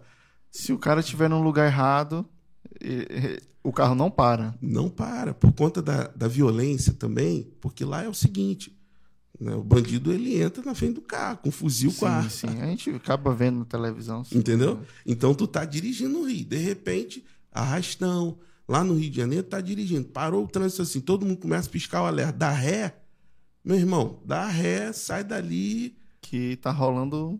aí tô eu na Coab, dirigindo, primeiros dias dirigindo com o carro, de repente tô na Coab indo pro Angelim, eu vejo os carros pararem e ligar o alerta. Aí eu falei, ué, que que é isso? Carro parando? Ligando o alerta, eu, hein? Olhei pra esquerda aqui, um corredorzinho. Ah, meu irmão, não pensei duas vezes. Meteu. O que quando eu fui, que eu fui chegando perto da faixa, os anjos do Senhor, Deus botou os anjos para segurar o meu carro junto com o freio. Porque tinha umas cinco pessoas atravessando assim na faixa, eu meti o pé, carro cantou o pneu. Aí eu, assim, e os carros pararam. Aí o pessoal reclamando, né, olhando para a placa. Aí que eu falei, hum, rapaz, essa placa aqui é para atravessar o pedestre e tal. É, e aqui, assim, o pessoal não tem como não falar, né? É mal educado, né? Ele atravessa mesmo, não É, olha. entra na frente, porque não, não existe lugar perfeito também, né? Então, assim, tem a- a- a- essas dificuldades, mas que não foi coisa assim pra gente. Ó, a gente morava numa capital que tinha praia. A gente mora na outra capital que tem praia também. Menos mal, né? Poxa, primeira, primeira vez que eu fui lá naquela praia da Araçagi, que os carros entram, né? Eu achei muito bacana. Lá no Rio a gente não tem praia assim. Que pode entrar com carro. Não, não tem. Tu para o carro do lado daquela barraca lá, fica lá, top demais. E o recuo da maré. Eu, quando a gente saiu do Rio, muitas pessoas falaram: ah, vocês vão para o Maranhão, né? Maranhão é o estado mais pobre do Brasil. São Luís tem muito esgoto a céu aberto. Só falando negativo. Eu fiz igual esse fone aqui, tapei Tá, os ouvidos e falei: eu tô indo. Eu chamo aqui São Luís da nossa Canaã. E eu creio, Odel, eu creio mesmo que vai chegar um tempo que o Maranhão vai sair desse, desse ranking aí do mais pobre. Dessa posição, né? Com certeza, porque eu creio que a mão de Deus está sobre esse estado aqui. E não tem nada a ver com a nossa vinda para cá. eu, eu considero assim é, a nossa vinda parte de um plano grande que Deus tem para o Maranhão. E eu louvo a Deus por estar aqui, por ele nos convocar para esse. Fazer parte disso, né? Com certeza. Então, assim, as pessoas falam, ah, ama as pobres. Não. A gente não fica olhando, porque a Bíblia diz que quando os espias foram lá a Canaã, dez voltaram infamando a terra, reclamando da terra, e esses dez não entraram. E sabe o que é mais interessante nessa história? É que a Bíblia ela fala o nome dos doze espias, dos doze. Você pode ver lá em, em Juízes, Números, Números 13, né? Números 13. Está lá o nome dele, mas você pergunta assim: fala o nome dos 12 espias. A gente só lembra de quem? Josué, Caleb. Mas você lê o texto, o nome dos 12. Então. então, os 10 que reclamaram foram esquecidos. Não possuíram a terra. Se você fica reclamando de coisas na sua é, vida, eu falei domingo ontem, falei, irmão, tudo que você critica na sua vida, uma hora sai. Vai sair. Fica reclamando, eu conheço pessoas do Rio, São Paulo, de outros estados que vêm aqui para o Maranhão, né, por causa de trabalho, empresa, e chega aqui, aí fica. Né, muito ruim, né? Aqui, não, eu, eu não gostei, não, não, não adaptei, aí é diferente. É... Eu digo logo, você não vai ficar aqui. Não vai ficar aqui no estado. Porque se ficar reclamando, não, eu digo, olha para as coisas boas. Tem pastor, tem um pastor de João Pessoa na Paraíba, pastor Edson Patrícia da Videira, ele veio aqui pregar numa igreja, não é videira associada, né? Lá na Vila Esperança. Certo. E aí depois eu peguei, ele pregou na videira também, e fui dar uma volta com ele na cidade. Ele virou para mim e falou: "Rapaz, você mudou a impressão minha de São Luís". Eu falei: "É, oh, bacana". É, eu falei: "Eu sei", porque ele ficou lá no Santos Dumont, né, também. Sim, eu falei: sim. "Eu sei, você ficou lá na entrada da cidade, você acha Aí tem são... uma impressão. É, Exatamente. Tu acha que são só isso aqui? O nosso, o nosso prefeito poderia dar uma arrumada na entrada da cidade para causar uma, uma é primeira verdade. boa impressão, né? Com certeza, com certeza, melhorar. Porque, porque se a gente andar aqui, a, a cidade está arrumadinha, né? Tem praça para pôr. É, tá com certeza. Mas a frente ali sempre foi um problema. Parece que a galera não se importa é. muito, né? Ali, quando a gente entra ali na Guajajaras, entrando aqui em São Luís, lembra ali no Rio de Janeiro, é a Avenida Brasil, bairro Bom Sucesso, que é um lugar bem assim, igualzinho ali o, o São Cristóvão, Tirirical, que tem muita loja uhum. na Guajajaras. Guajajaras. Igualzinho, idêntico, entendeu? Uhum. Muito parecido. Na Avenida Brasil ali. E quando o pessoal do Rio vem aqui, eu falo, ó, ah. aqui você lembra lá de Bom Sucesso e tal? Então, é... É aqui. É desse jeito. Pô, pastor, mas é aí quando vocês chegaram, se instalaram e de fato assim começou o trabalho, assim, como era que estava? Já tinha tantas tantas igrejas instaladas ou não? É, quando eu cheguei aqui, né, no dia 9 foi o culto da posse aqui, né? Aí, só aqui um negócio que eu reparei, não sei se interfere, aquela lâmpada ali estava é. acesa e ela... Ela ajuda a ficar mais clarinha. É, é que, é que, sabe aquele negócio assim que você sente assim, pô, apagou alguma coisa e tal. Pronto. Então, eu, eu cheguei aqui é, no dia 8, como te falei, dia 9 foi o culto da posse. Eu tomei Nossa. posse aqui da videira e da vinha. Nesse dia, Del, tava assim, o prédio da igreja estava cheio. Eu olhei e falei assim, uau. Já era aquele, aquele prédio lá que foi recente? No São Cristóvão, você isso, foi? Isso. Isso, era lá. No, já era lá. No evento lá de mulheres, né? Isso, isso. Já era lá, mas não estava daquele jeito. Certo, certo. Né? Eu acho que ali a videira ali naquele local deve estar tá chegando a uns sete anos, eu acho. Porque só eu vou fazer três anos aqui, né? E o outro pastor já estava já estava lá. lá. Então a gente, na pandemia, fizemos uma, uma obra de ampliação, né? Porque um prédio de igreja, pelo menos, tem que, na avenida ali onde é, tem que chamar atenção, né? Tem é... que a pessoa é. passar. E você acredita que muita gente foi para a videira, passando ali, olhou para ouvir essa igreja aqui. E aí é o seguinte: entrou lá no prédio, ah, irmão, visitante, eu falo para os irmãos, irmão, não pode sair daqui sem, é, é, sem ter contato, sem apertar a mão, principalmente falar com o pastor. Entendi. Porque, um cuidado, um zelo seu. Com certeza. Eu já abri, o, o Del, perdão, abrindo um parênteses aqui, eu lembrei de uma outra história de um casal que é muito precioso nosso, inclusive vão vir aqui agora em outubro, que é o José, a Carol, e agora tem o Inácio, né, que é o nosso afilhado. É, esse casal, quando eles foram na videira lá da freguesia que eu, eu tava, eles entraram e nessa ocasião eu e a pastora, a gente tinha acabado de se mudar. Lá em casa tava tudo quanto é tipo de caixa e tal. Aí eu, eu peguei e falei para esse casal tava na porta, eles vieram cumprimentar, tudo bom? Tava, de onde vocês estão? A gente era de Irajá, estamos vindo para Jacarepaguá. A gente mora na Merck. Merck é um conjunto lá onde eu e a pastora morávamos. Aí a gente mora na Merck. O senhor conhece? Eu falei, conheço, claro, vocês moram perto de mim. Aí a Carol virou e falou assim: é, e tem célula lá? Rapaz, não tinha célula. Mas naquele momento eu abri a célula. Ela falou: tem célula lá? Eu falei: tem. Tem. Tem, na nossa casa. Só que eu falei isso, eu falei assim: meu Deus do céu, Thaís vai me matar. Porque a gente nem, nem arrumou a casa ainda. Uhum. Mas eu falei: não, mas eu não posso perder esse casal. E aí, ela, ah, então, quando é a célula? Eu falei: quinta-feira. Ela, então, quinta nós vamos lá. Eu falei isso, eu falei: meu Deus, quando eu fui pro estacionamento pegar o carro, né? Entrei no carro, falei: bom, agora é a hora de eu falar. Aí o pastor foi pensar. Falei, Thaís, te falar uma coisa. Eu, eu te confesso que eu nem falei olhando para ela, sabe? Porque mulher sabe, arruma a casa, é. né? Ela, é o território delas aqui. A gente às vezes. Ela se chateia é, a gente. Rapaz, eu falei assim, eu segurei o volante e olhei para lá, falei, Thaís, é, nós vamos começar uma célula quinta-feira lá em casa com esse casal que veio aí. Aí ela, tá bom. Quando falou assim, eu falei, ai, de Deus. Eu olhei para ela, tá bom mesmo? Tá bom e tal, dá um jeito. Será que é aquele tá bom de tá bom ou tá bom de vai acontecer algum problema? Pois é, rapaz, eu falei, meu Deus, mas não, fluiu, ela arranjeitou a casa. E aí o José e a Carol foram para a célula nesse dia. Aí a Carol contou pra gente depois que falou pro José assim, José, eles chegaram um pouquinho atrasados, uns cinco minutos assim, né? Mas ela falou pro José, José, vamos rápido, vamos rápido, porque célula na casa do pastor é lotada, é cheia. Eu falei, ah, tu não sabia de nada, a gente estava começando. E hoje, o Del, essa célula tá lá, até hoje, na casa deles. Que massa. Eles assumiram essa célula e tal, então... Cara, uns detalhezinhos assim que já viu, o pastor não tinha célula, não existia. Não tinha. A pessoa que o senhor bem ali não, não, não tem uma inteligência ali, né? E diz, não, não tem. E, e olha, assim, tornaram nossos grandes amigos, são, fazem parte, assim, da nossa família, sabe? Uhum. Como filhos mesmo.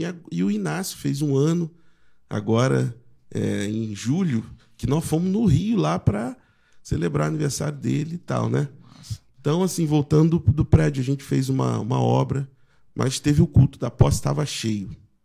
No domingo seguinte, Del, eu cheguei no prédio, saí do Santos Dumont do hotel, fui para ali. Quando eu chego, o irmão arrumou 100 cadeiras arrumadas. 100 cadeiras. Mas eu acho que naquele culto devia ter umas 20 pessoas, 20 e poucas.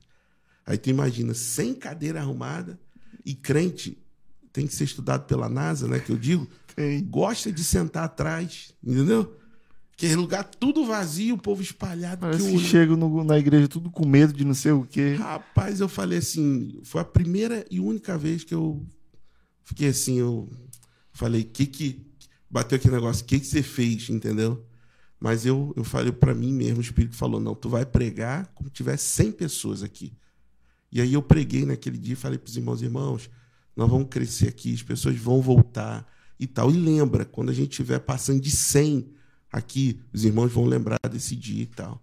Aqui eu quero visitar todos os irmãos, eu quero é, fazer trabalho com casais. Aí uma irmã, ela está lá com a gente até hoje, mãe Kisâmia, ela me parou na porta e falou: Pastor, se o senhor fizer essas duas coisas, a gente tem tudo para avançar. Visitar, trabalho com casais, e assim nós fomos fazendo. Por incrível que pareça, era para ser um trabalho normal, mas hum, nos tempos de hoje, um pastor falar isso se torna um diferencial com relação a, a outras lideranças. Sabe? É, eu fui, eu falei para ela, então a irmã vai ver. Realmente ela viu, né? Os irmãos têm visto, a gente visita, tem estimulado os irmãos também. E hoje O último domingo agora, a gente passou de 120 irmãos no culto. Foi mesmo. Entendeu? Legal. No domingo retrasado, os irmãos tiveram que pegar a cadeira. Porque eu sempre digo o seguinte, ó, arruma uma quantidade, Mas não bota muito, não, porque é melhor você colocar a cadeira do que tirar a cadeira. Né? É verdade. Então, domingo retrasado, aconteceu isso. Tinha uma quantidade de cadeira, lotou, aí os irmãos de serra foram lá pegando cadeira. Então, o povo vê isso, dá um. É, Ano- causa até um efeito assim. É. É, é assim, legal. nossa, a igreja avançando, crescendo. Eu fiquei muito feliz, né? Então, hoje nós somos na videira, entre adultos, jovens e crianças. Uma faixa de 150 irmãos, entendeu? Juntando frequentador, gente que vai uma vez, Uhum. outra, tal, dá uns 160. Né? Nós temos aí é, quase 10 células en- entre adultos, jovens e crianças. E cada dia um pouco. Eu, eu creio que a obra de Deus ela é feita com perseverança. A gente tem que perseverar, né? E um passo de cada vez. Eu prefiro, eu tenho uma frase que eu digo para os pastores o seguinte: sozinho você pode ir até mais rápido, mas junto você vai mais longe. Então assim, eu prefiro ir mais longe do que ir rápido e parar na metade do É caminho. verdade. Uma outra coisa que eu falo para eles é que constância é melhor do que velocidade. Conheço muitas pessoas que começaram veloz, mas não foi constante. E Entendeu? para, acaba parando. Exatamente. Então, e, e como videira, igreja videira, a gente tem muito material, sabe, Del? Para célula, cursos. É, ó, a gente tem a escola da família, a gente tem curso de casais radicais. A gente tem curso de criação de filhos, a gente tem curso de noivo, a gente tem curso de maturidade, curso de CTL, Eu é percebi que vocês investem muito na questão do estudo mesmo, Sim, de tá, sim. da igreja está sempre estudando, né? Para células e tal. Então, eu não precisei, não preciso inventar a roda que a gente diz. Ela está tudo pronto, é só fazer a igreja. Né? E falando de videira, nós somos uma igreja que a gente tem culto domingo, aos domingos, culto de celebração. Durante a semana, as células, os estudos bíblicos, discipulado, entendeu? Encontro com Deus, que é o nosso carro-chefe assim, para evangelismo. Vocês aí, fazem de, de quanto em quanto tempo o encontro? Hoje eu tenho feito de dois em dois meses, Hum, principalmente por conta da pandemia, porque a gente tem feito assim é, no prédio de um dia. Eu quero talvez ano que vem retomar, porque aqui em São Luís eu ainda não achei uma, uma chácara, um sítio, né, com boas acomodações, cama, que você não pode levar É, tem que ser, tem que ser um momento agradável, a experiência tem que ser boa em Com todos os certeza. sentidos. Uma vez eu lá no Rio levamos para um sítio que não era assim tão. Levamos a moça, ela era oficial de justiça. Rapaz, quando ela chegou lá, que ela viu quarto coletivo das mulheres e quarto coletivo dos homens, né? Separado. Aham. Não, quando ela viu assim, falou: não, eu não durmo. Durmo em quarto separado. Rapaz, deu um trabalho. Mas como, como tava longe da capital, não tinha como voltar, né? Carro e tal, ela. Tá, eu vou ficar, graças a Deus que ela ficou, abriu o coração e, e gostou do encontro. No final deu certo. Exatamente. Mas a lição que ficou é a seguinte: nem todo mundo dorme em determinado lugar. né? É, é, tem que pensar em todas as possibilidades, né? Quando eu é porque cheguei- a gente leva. Pastor, eu vou só é, interferir rapidinho, porque eu acho que a sua esposa tá pedindo aqui pra falar do Encontro Kids. Ah, E ela botou várias exclamações, então eu acho que é muito Então, importante. pelo amor de Deus, pastor, vamos falar do Encontro Kids. é. Um abraço para comemorar. Pastora Thaís Mariana. Pastora Thaís, um abraço aí, obrigado pela sua presença. É, um encontro de crianças, né? A gente trabalha com o encontro de crianças, porque, como eu te falei, o encontro com Deus é o nosso. É um dos carros-chefes assim, para o evangelismo. Então a gente tem encontro de adultos, encontro de jovens encontro para crianças. Né? E o encontro com Deus, quando é na chácara, no sítio, acontece sexta, sábado e domingo. Três dias, né? Exatamente. Hoje a gente tem feito para um dia e também para as crianças, porque no dia 24 de setembro, agora, a gente vai ter um encontro para crianças e a gente ministra as mesmas palavras que a gente ministra para os adultos e jovens, só que na linguagem para criança. Isso é outra coisa na videira também, né? Pastor, eu, eu tive com o Flaubert, né, no, Uhum. no, no evento da- das mulheres, acho que foi há uns dois, dois fins de semana atrás, É, né? isso, isso.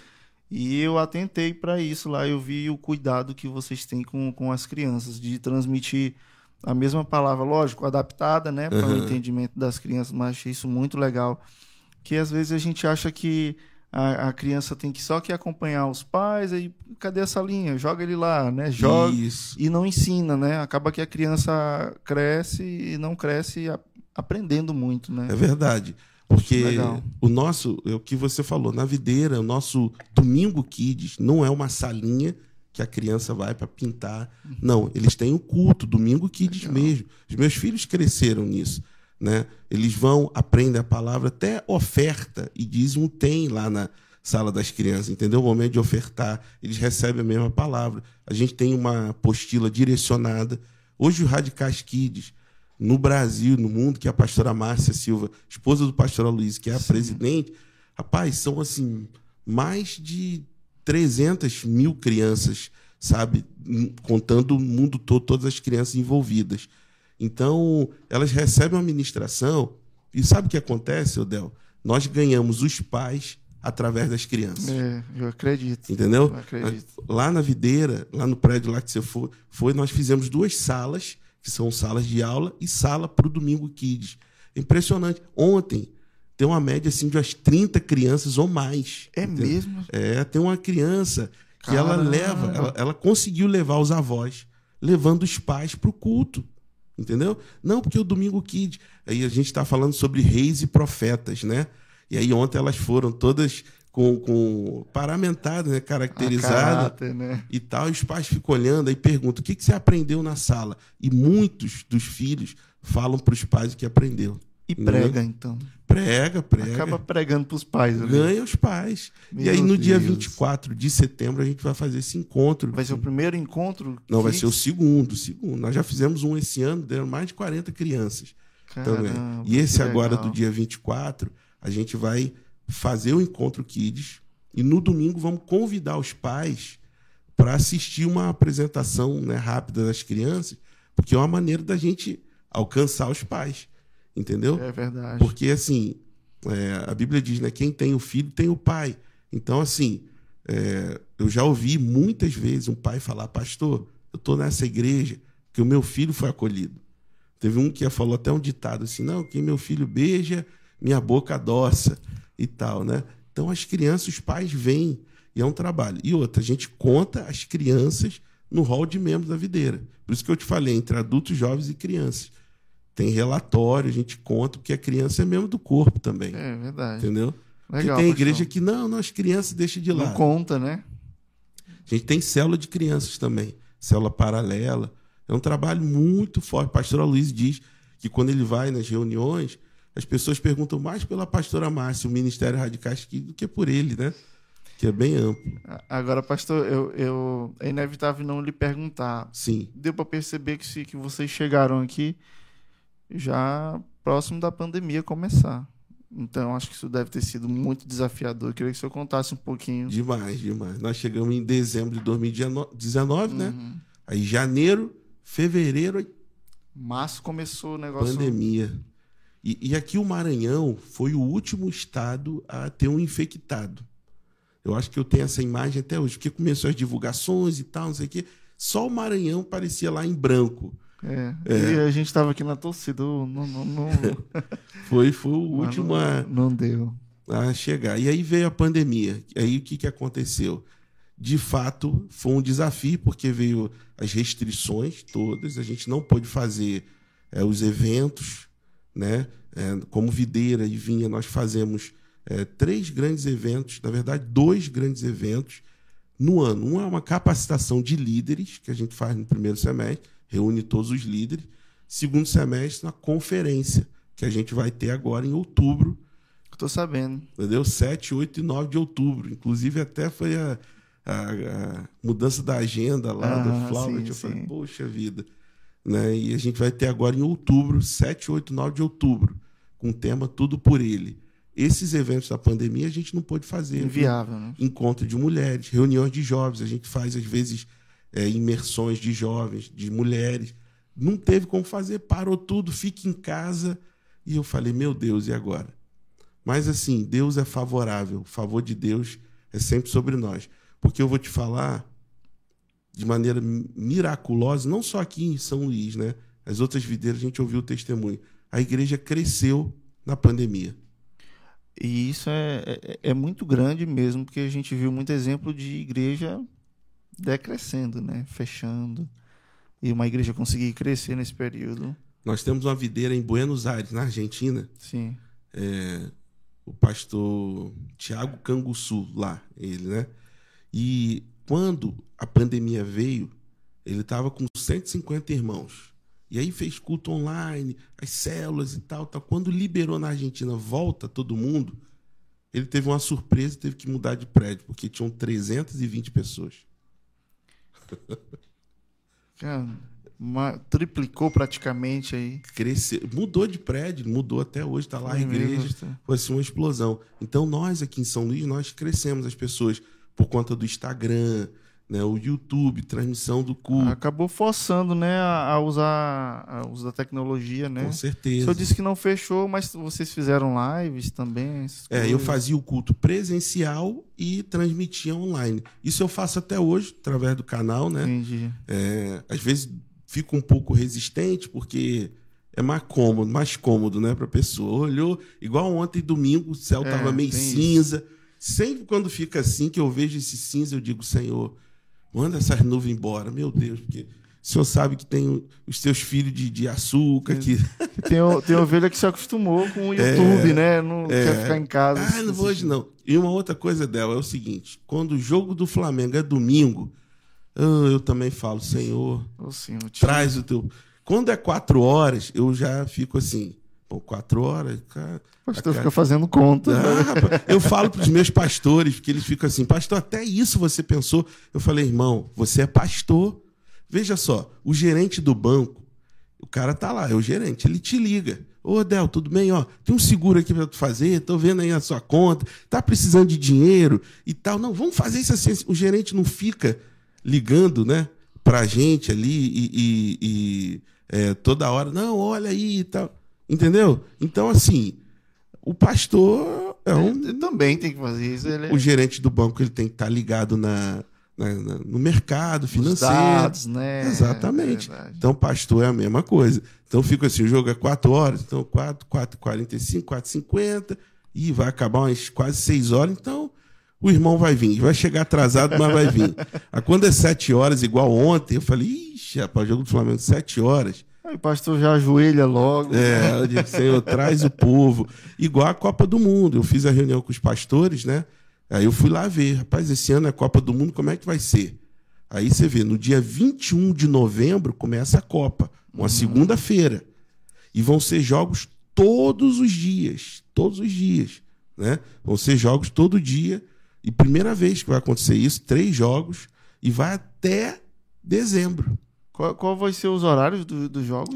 Vai ser, ano? eu acho que seis da manhã ou sete da manhã, depois um horário de tarde, e vai acabar o, o último jogo, tipo, vai acabar às seis e meia, quase sete horas. Entendi. Aí eu fui na reunião, falei isso para os pastores, falei, olha, porque a agenda aqui você, ah, pastor, você ouviu isso também? Falei, irmãos, a gente tem que ver. É um analista de Entendeu? dados. Porque, porque senão, aí você marca uma reunião dia tal. Ó, o Brasil vai jogar numa quinta-feira, se eu não me engano, primeiro jogo, 28 de novembro. Já viu, né? Aí você, vamos marcar uma reunião, porque tem coisa que a gente tem que usar o bom senso também. Exatamente. é. Né? Um líder, um pastor, vou marcar uma reunião na hora do jogo do Brasil. Irmão, você vai lá, tá sozinho, vai sentar, ninguém vai. E tá lá todo mundo gritando Ney Day, Ney Day. É, exatamente.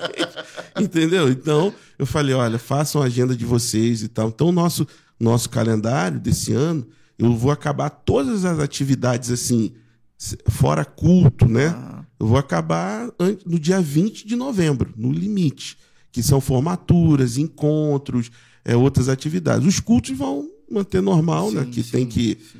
mas eu falei para eles, atividade assim, só vamos. Né? Então, o que, que eu Legal, o fiz? senhor adaptou ao calendário. Com Bacana. certeza, perdão. Na pandemia, a gente foi para o YouTube, Instagram, crescemos. Aproveitei, fiz a reforma no prédio. Né? Deus foi favorável, porque a gente não teve déficit financeiro. Amém. Assim, conseguimos pagar o aluguel. Eu também falei com o proprietário lá, falei, ó, tá na pandemia e tal, né? Todo mundo se ajudando, né? E, e crescemos, né? Crescemos. Teve as dificuldades de alguns irmãos que ficaram doentes, né? Alguns graves, outros, É, graças a Deus, não perdemos ninguém da igreja. Mas foi um momento assim de muita oração, clamor. Foi- Eu achei que eu nunca eu não ia viver para ver isso. Numa situação dessa, né, pastor?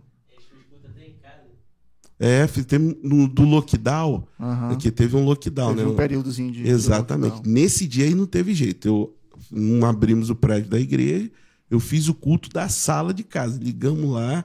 E outra, nós nos arrumamos. Arrumamos como se fosse Reverência, né? Com certeza, arrumamos, fizemos culto lá. Mas foi uma benção, assim, os irmãos ouviram e tal, né? Mas eu, eu ficava assim, falei, meu Deus, às vezes eu via no noticiário, no Japão, na China, na Coreia, o pessoal andando de máscara, né? Aí eu falava, rapaz, por que, que esse pessoal de máscara? Na, É, na pandemia, Gente esquisita andando de máscara. eu falava, meu Deus, eu achava que isso nunca ia acontecer. Agora que, graças a Deus, a, a ANAC liberou dentro dos aviões, né?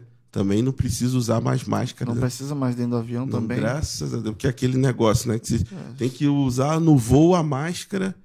É né? sufocante, né? Nossa, agora, graças a Deus. Graças a Deus passou, né, pastor? Pastor, a gente vai já ver ali quem é que tá no chat, ali quem é que tá falando.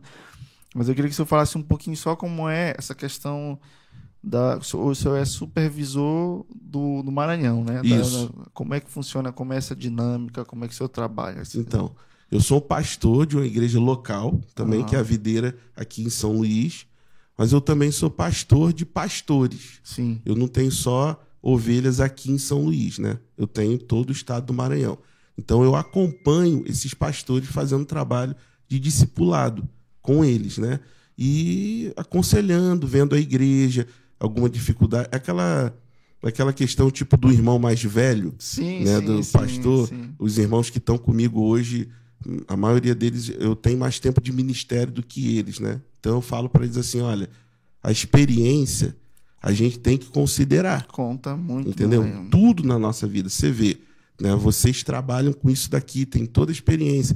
Eu, como que eu vou chegar aqui e falar, não, Del, você, você faz isso, faz dessa maneira. Não, Eu vou ficar só escutando ele falar. Entendeu? Porque eu tenho que. ex- Existe um livro chamado Uma, Uma Igreja com Propósito. É o mesmo autor que escreveu Uma Vida com Propósito, o Rick Warren, o pastor. Ele, no livro dele, diz o seguinte: olha, você pode economizar tempo e esforço observando é, os outros, entendeu? A experiência dos outros. Então, uns preferem aprender batendo cabeça. O- Pastor, eu quero fazer um parêntese sobre essa questão de experiência que a gente vê, assim, muito. Eu falo muito assim da minha, da, no meu contexto, que eu ainda me considero jovem, né? Tô só com certeza. 33 anos. E a gente vê muitos jovens hoje querendo consumir é, conhecimento da palavra de Deus só na internet, em pastores que eles não conhecem, não sabem como é que é a vida, né? E eu não estou lembrado quem foi o pastor que disse assim: é, vocês precisam ouvir os pastores da igreja local de vocês, aqueles pastores mais antigos, aqueles, aqueles, aqueles mais experientes que têm mais idade. E eu concordo totalmente, pastor. A gente precisa, a gente que é mais novo, eu acho que a probabilidade das coisas darem certo, elas são maiores quando a gente escuta alguém que é mais velho. Com certeza. Eu, eu creio exatamente assim, Odel. Mas infelizmente hoje parece que um espírito de rebelião que dá nas pessoas. Não, eu sei e tal. Eu, eu ouço. O pastor Aloysio, por exemplo, tem 34 anos de ministério, dedicação exclusiva. Entendeu? É um pastor de uma mega igreja. Então tem muito que eu, que eu aprender com ele. Como que, né, como que eu posso assim, não, eu vou falar isso aqui, Aham. porque a experiência faz a diferença. E, e como ele disse no livro, você economiza tempo, esforço observando. É uma E- questão de inteligência. nossa, isso que esse pastor falou de ouvir o pastor local é muito importante, porque hoje a internet você abre um leque. Aí tem gente que fica assim: ah, hoje eu quero ouvir, ela vai lá, hoje eu quero ouvir o fulano. Fica É. desse jeito, pastor. É, não, hoje eu quero ouvir cicrano. Aí ela come um monte de coisa, sabe? Um monte de comida e ela não tem uma comida ali fixa, certa. E algumas vêm até com as intoxicações, os negócios. Aí, meu irmão, sabe quem é que tem que tirar isso? O pastor da igreja local. É, é verdade. Entendeu? Se ele não ficar alertando suas ovelhas, né? Com certeza. Fica, aí acaba que a ovelha ela fica montando mesmo o que, que ela quer ouvir, do que, que ela quer se alimentar, né? Dessa E maneira. acaba não ouvindo, às vezes, o que é necessário, né? Ela vai lá no cardápio, ah, quero ver o que que. Quero alimentar aqui meu ego. Deixa eu ver qual é a pregação aqui que vai me deixar bem. Exato, porque às vezes, né, eu sempre digo isso, a palavra de Deus ela precisa ser pregada, porque às vezes a pessoa ela, ela quer ouvir algo que ela que vai fazer bem a ela, mas nem sempre, meu amigo, você vai pregar algo para te agradar, entendeu? É. Você vai ouvir alguma coisa que vai te incomodar, que vai. Às vezes que... é um tratamento de choque que tá precisando, uma palavra dura. Entendeu? Que às vezes tu vai voltar para casa até triste, mas é aquele momento ali que vai te fazer refletir. Com certeza. A pregação tem que ser para o que a pessoa é, é, precisa na vida dela, necessita, que vai transformar a vida dela. Não para adular. Às vezes, é, vai se ouvir até uma palavra como eu lembro, por exemplo, que Jeremias ele profetizava o que o povo não queria ouvir, mas era o que eles precisavam, entendeu? Os outros profetas, enquanto Deus dizia através de Neemias, vai demorar o cativeiro, os outros diziam, não, não vai demorar não. Aí o povo queria ouvir mais eles, uhum. entendeu? Não, porque está falando o que a gente quer ouvir. Era mais agradável, né? Claro, não é o que você quer ouvir, é o que você precisa na sua vida. Isso é muito importante. Entendi. E pastor, e aí o senhor fica sempre visitando algumas igrejas, inclusive eu já lhe encontrei em algum, em alguns isso, eventos, né? Sou isso, pregando e isso. Tal. Eu vou nas igrejas, eu tenho um calendário, uma agenda, porque aqui nesse nosso Maranhão é, é longe. Eu para visitar. A gente diz que, que, tudo aqui no Maranhão é longe. Eu para visitar a igreja, eu, eu, faço às vezes um pacote. Então hoje, vamos lá, nós temos videira na Baixada, em São Bento. São Bento. Né? Temos em São Bento, temos videira em Coroatá, Coroatá. Uh, e temos aí, vamos lá para o sul. O, aqui em São Luís, a gente tem a videira lá no São Cristóvão. A gente tem a videira na Ponta da Areia. Hoje nos reunimos Sim. domingo pela manhã lá no hotel Rio Poti, né, no auditório do hotel. Nós temos a videira em Passo Lumiar, no Maiobão. Né, e, e temos células no Tibiri. Né, tínhamos, temos até um local de reunião lá no Tibiri, mas agora eu juntei os irmãos do Tibiri lá no prédio do São Cristóvão. A gente tem um, um transporte, que tem alguns irmãos ali da Vila Itamar, Vila Esperança, da BR. Aí a van passa lá, vem Faz a rotazinha e leva para igreja. Isso, traz todo mundo né, para o culto no São Cristóvão. Bacana. E aí, indo para o sul do Maranhão, a gente tem Videira Imperatriz. Né? Em São Bento é o pastor Anderson Brito. Em Coroatá é o obreiro Jean. Né? No Maiobão é o pastor Eusébio. É, em São Luís aqui é o pastor Antônio, eu e o pastor Antônio. Aí para o sul, Imperatriz, pastor Flávio, João Lisboa, pastor Leonardo. Vamos mais para baixo, Estreito, Estreito pastor sim. Célio. E aí vamos para Carolina. Hoje a gente tem em Carolina uma igreja que ela não é videira, mas ela está em cobertura apostólica. O que, que é essa cobertura apostólica? É uma igreja que não tem a placa videira, mas ela faz tudo que a videira faz. Inclusive prega as mesmas mensagens. A mesma doutrina, mesma Exatamente. É mesma cultura. Exatamente. A Igreja Mananciais de Vida. Ela, ela é em Carolina mesmo, na cidade de Carolina, Pastor Reginaldo. E saindo dali, dá uns 20 minutos, a gente tem o povoado Itapecuru, que aí é o obreiro Josevan, que é a videira mesmo. Lá videira. a gente tem uns 70 irmãos, Legal, a igreja tem crescendo. E a gente tem em Balsas, nós temos uma célula lá em Balsas, né, uma família que a gente mantém contato via online. E como começa, né? As missões começa ali com uma célula, com Exatamente. Tempo... E eu tenho uma promessa de Deus, eu, eu oro por isso, porque na pandemia, eu digitando e tal, na internet, eu falei assim, as 20 maiores cidades do Maranhão. E aí deu lá, né? E eu falei, nós vamos ter uma videira nessas 20. Em cada uma dessas em cada 20. uma. Em cada uma dessas 20 cidades do Maranhão. Quanto tempo vai demorar? Eu não sei. Eu sei que eu vou perseverar até lá. Hoje, no total, então, tem quanto? Tem. Somos, então, né? São Bento Coroatá, aí Sete? Maiobão, é, São Cristóvão, Ponta da Areia, Imperatriz, João Lisboa, Estreito, uh, Carolina, Itapecuru e a célula em Balsa. Somos 11. 11. Faltou sim isso, Riachão, Riachão. Legal lá, que é um povoado alto bonito, obreiro Marden. Lá nós temos uns 30 irmãos. Legal, Todas essas igrejas eu já fui. Ano passado, levei uma semana. Viajamos assim para o sul. Fiz uma rota mesmo, é? Saímos de São Luís, São Luís Balsas. Balsas Riachão. Riachão Carolina. Eu como é a história que você foi imperatriz e disse que voltava para São Luís e como é em uma hora e, e meia. Rapaz, olha, assim que eu cheguei aqui, eu fiz a reunião né, com os irmãos e tal, com a igreja. Não, irmãos, tal, vou visitar as igrejas, né, e tal. Eu, eu, por exemplo, eu quero ir à Imperatriz, mas assim, eu vou, volto no mesmo dia. Rapaz, foi a mesma coisa que eu contar piada. Os irmãos ah, começaram a rir, né? Aí eu virei e falei assim: o que, que foi, irmãos? pastor, o senhor não sabe não? Eu falei, é o quê? Não, pastor, daqui para Imperatriz são 12 horas de viagem. Eu falei, como é que é? Do... 12 horas, pastor. Eu falei, 12 horas não. de viagem dentro do estado é uma coisa. Mas sabe o que, que é? São as Paz. estradas que deixam tudo mais lento, É. que não são boas. né? é.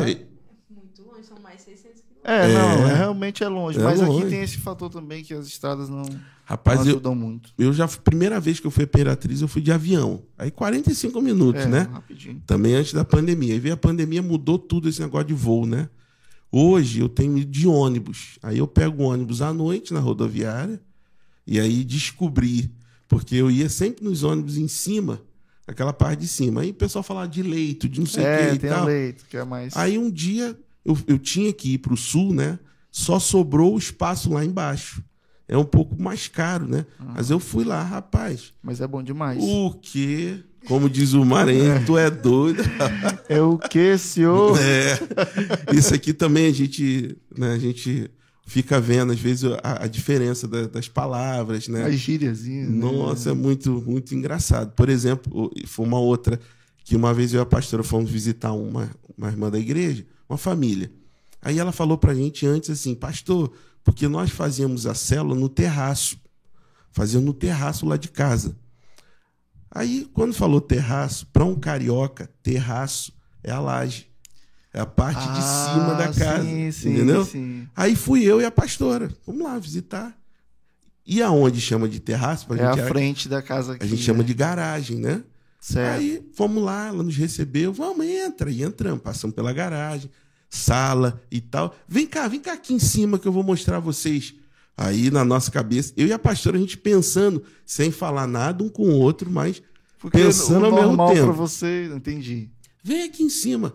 Rapaz, quando ela leva a gente subir uma escada assim, um quadradinho, que devia ser assim, um por um, se, não sei nem se existe, mas, rapaz, era pequeno e era o sótão debaixo do telhado dela, entendeu? Aham. Aí eu tô ali naquele espacinho, a gente olhando ela é lá no Quatraque, mostrando e tal, e eu tô comigo assim, eu falei, Senhor, Que é Aonde essa? que essa irmã faz essa célula?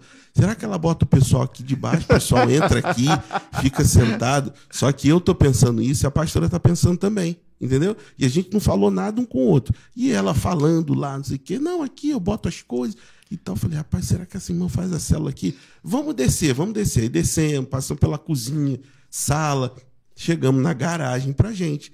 Vira ela e fala assim, então, pastor, aqui, ó, nesse terraço aqui que eu faço a célula, fazia célula. Aí Aí a eu- pastora ao mesmo tempo, ah, tá bom.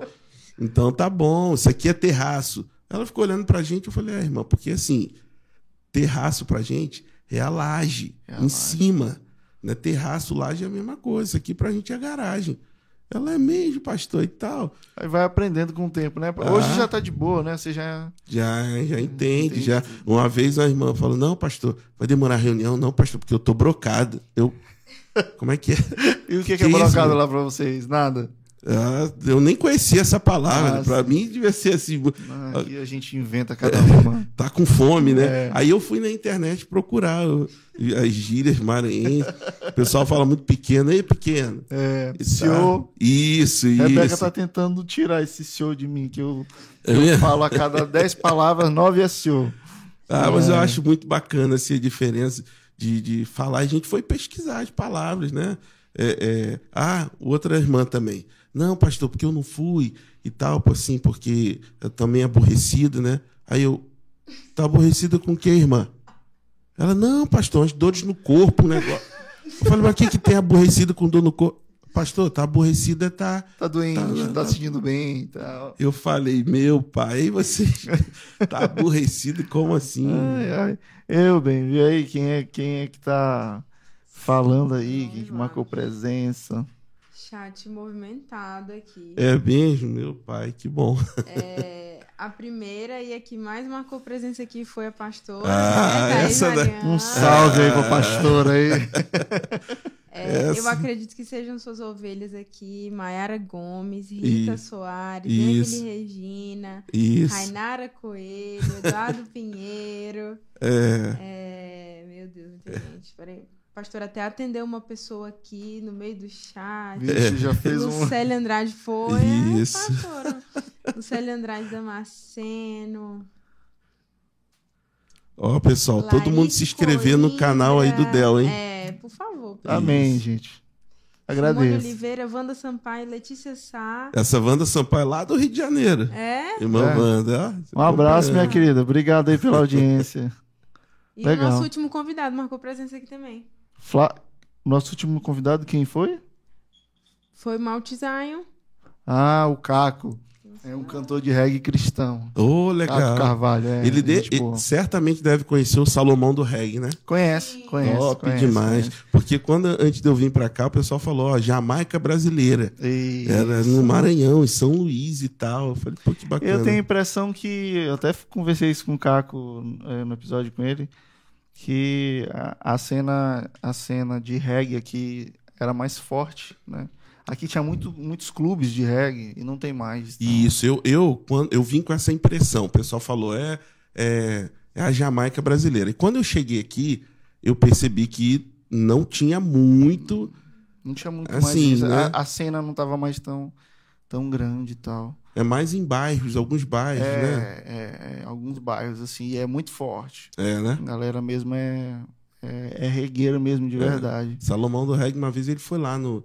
Porque na freguesia onde nós reuníamos, a gente reunia na, na- no auditório de que era um cinema. E aí uma vez ele foi fazer uma apresentação lá e tal. Já, já vi duas vezes no Rio de Janeiro. As músicas muito, muito legais, com letra também. Le- letra boa, né? Letra boa. Pastor, acho que tá legal o papo, né? Ô, Tá gostando, pastor? Demais, eu acho que eu tô falando até muito, não deixando nem você. Ah, que é isso, a gente tá aqui pra, pra ouvir a sua história, conhecer a sua história de vida, a história de vida de vocês, né? É, espero que você tenha, esteja gostando. Mas, pastor, eu sempre gosto de pedir para deixar uma mensagem, né?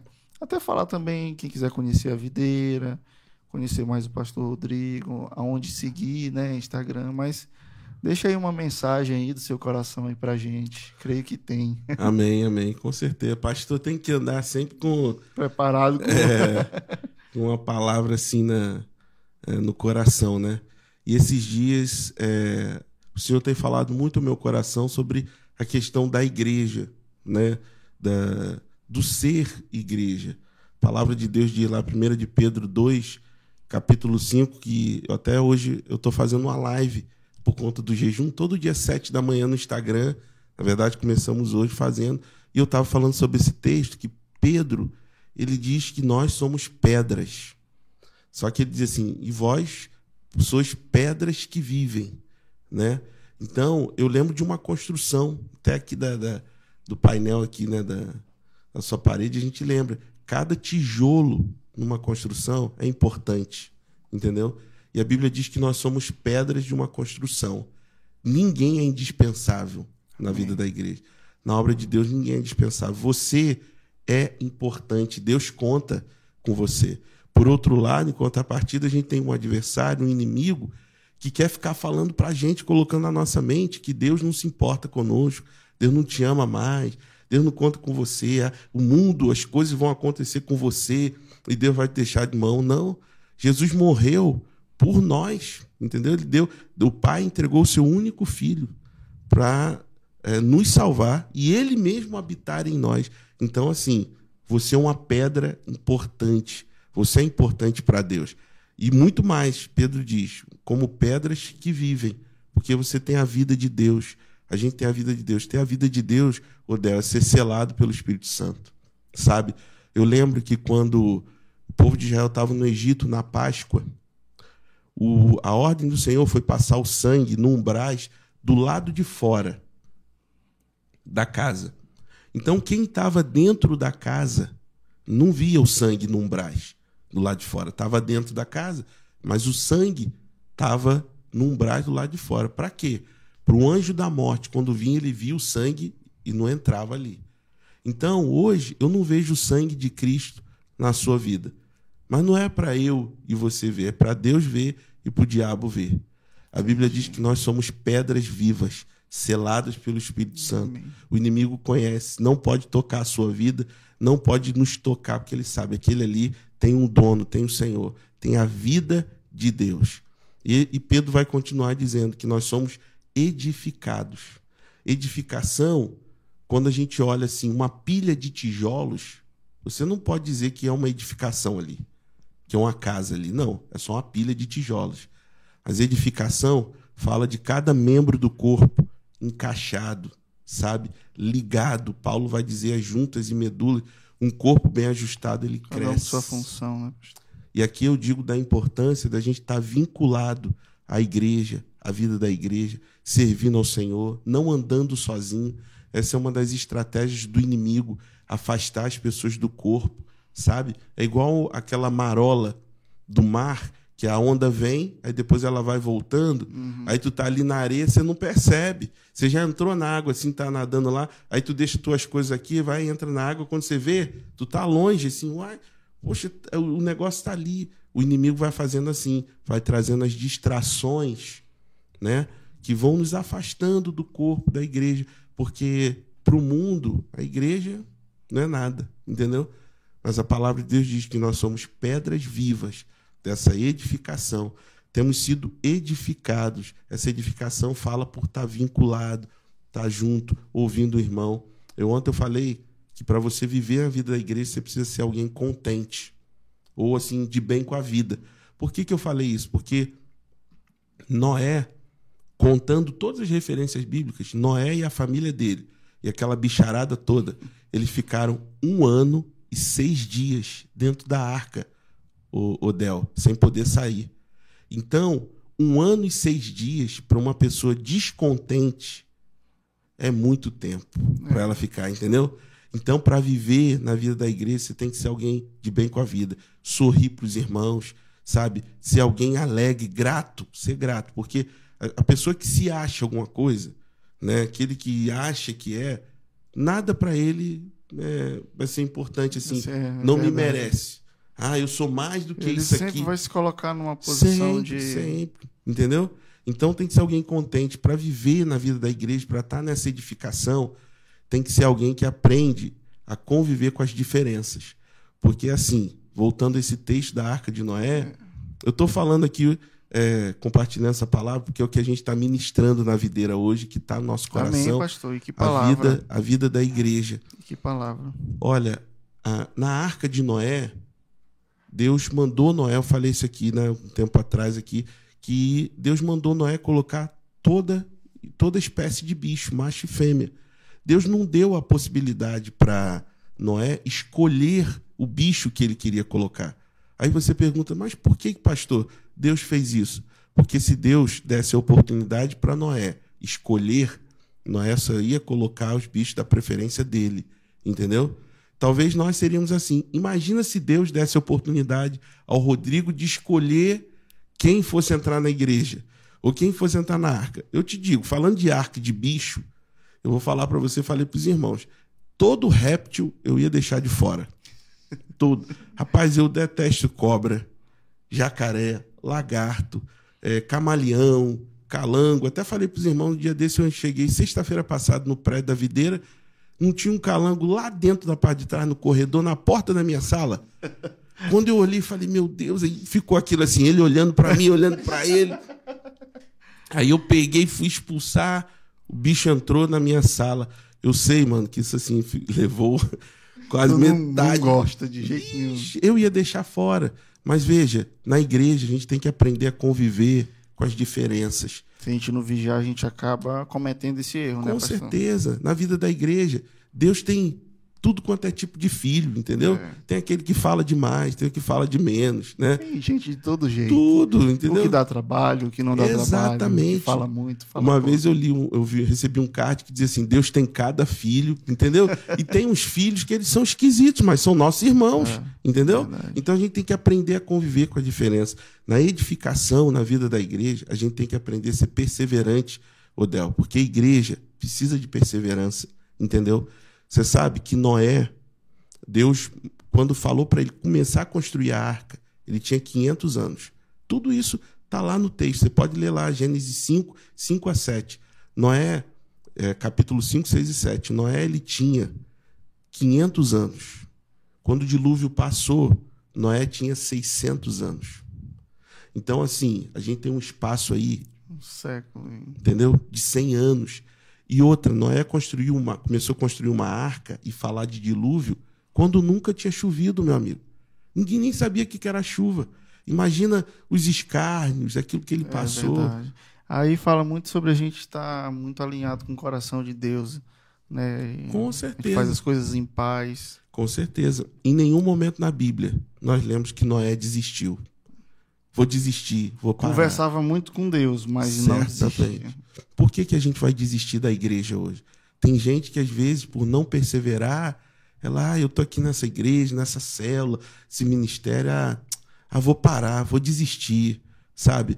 Olha, eu uma vez eu li uma ilustração que me marcou muito. Um irmão chegou para o pastor, bateu lá no gabinete e falou: Pastor, eu queria que o senhor é, fizesse a minha carta aí. Né? Eu vou sair da igreja, não estou me sentindo bem mais aqui. Não é nada contra o senhor, não, sempre falam isso, né?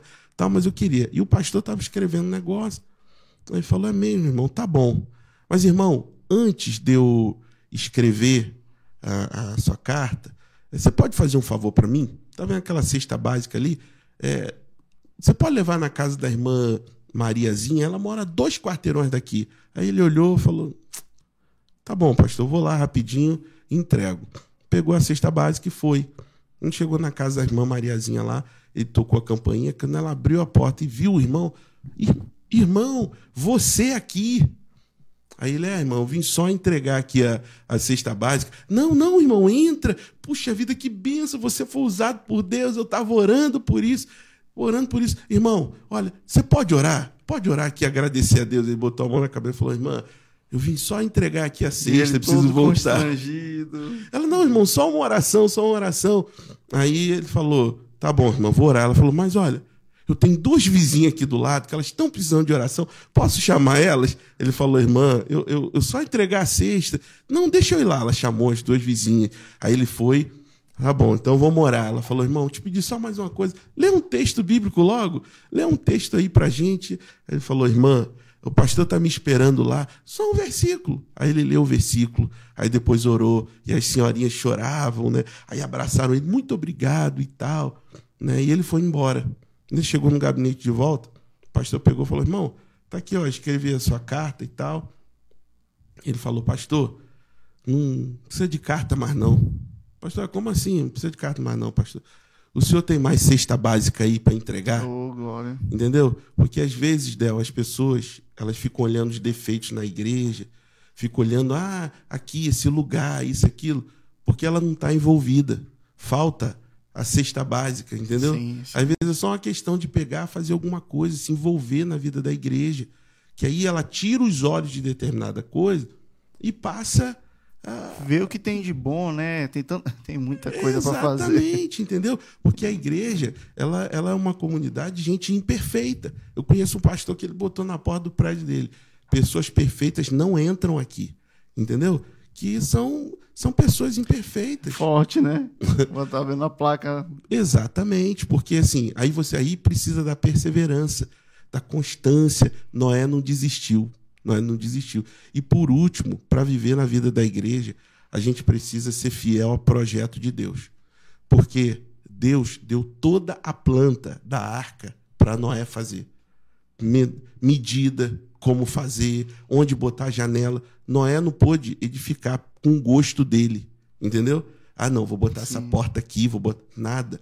Noé seguiu O arquiteto. Exatamente. Por que, que dá tanta pane, às vezes, na vida da igreja? Porque a gente quer fazer do nosso jeito, quer edificar do nosso jeito. Pastores querem fazer. Não, eu acho que isso aqui é melhor para essa a igreja. Aí outro irmão, não, porque eu acho que tem que fazer.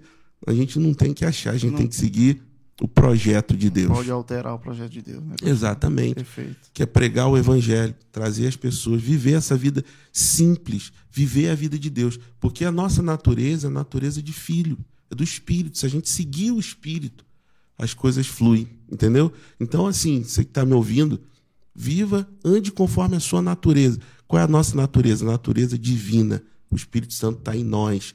Viva a vida da igreja, se envolva, entendeu? Deixa Deus usar a sua vida, porque você sabe que um palito de fósforo riscado pode incendiar toda a selva amazônica? Um palito. Entendeu? É verdade. Então, se a pessoa tiver incendiado, um coração queimando, ela incendeia o outro, o outro, o outro.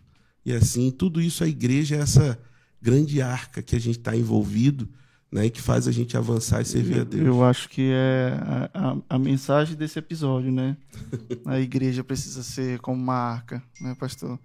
Pastorzão, muito obrigado. Quem, Paz, que agradeço. quem quiser conhecer a videira, Ah, sim, quem quiser sim. conhecer o pastor Rodrigo, Com certeza. fale aí no Instagram, tem que. Aleluia, é verdade. Olha, se você quiser conhecer né, a videira, Pastor Rodrigo, pessoalmente, nós estamos. Hoje aqui em São Luís temos dois locais de reunião.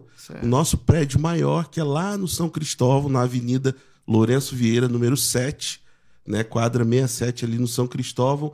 Ahn, quem vem do terminal do São Cristóvão, descendo para Guajajares, em frente ao posto. Aquele posto era o antigo posto JR, né?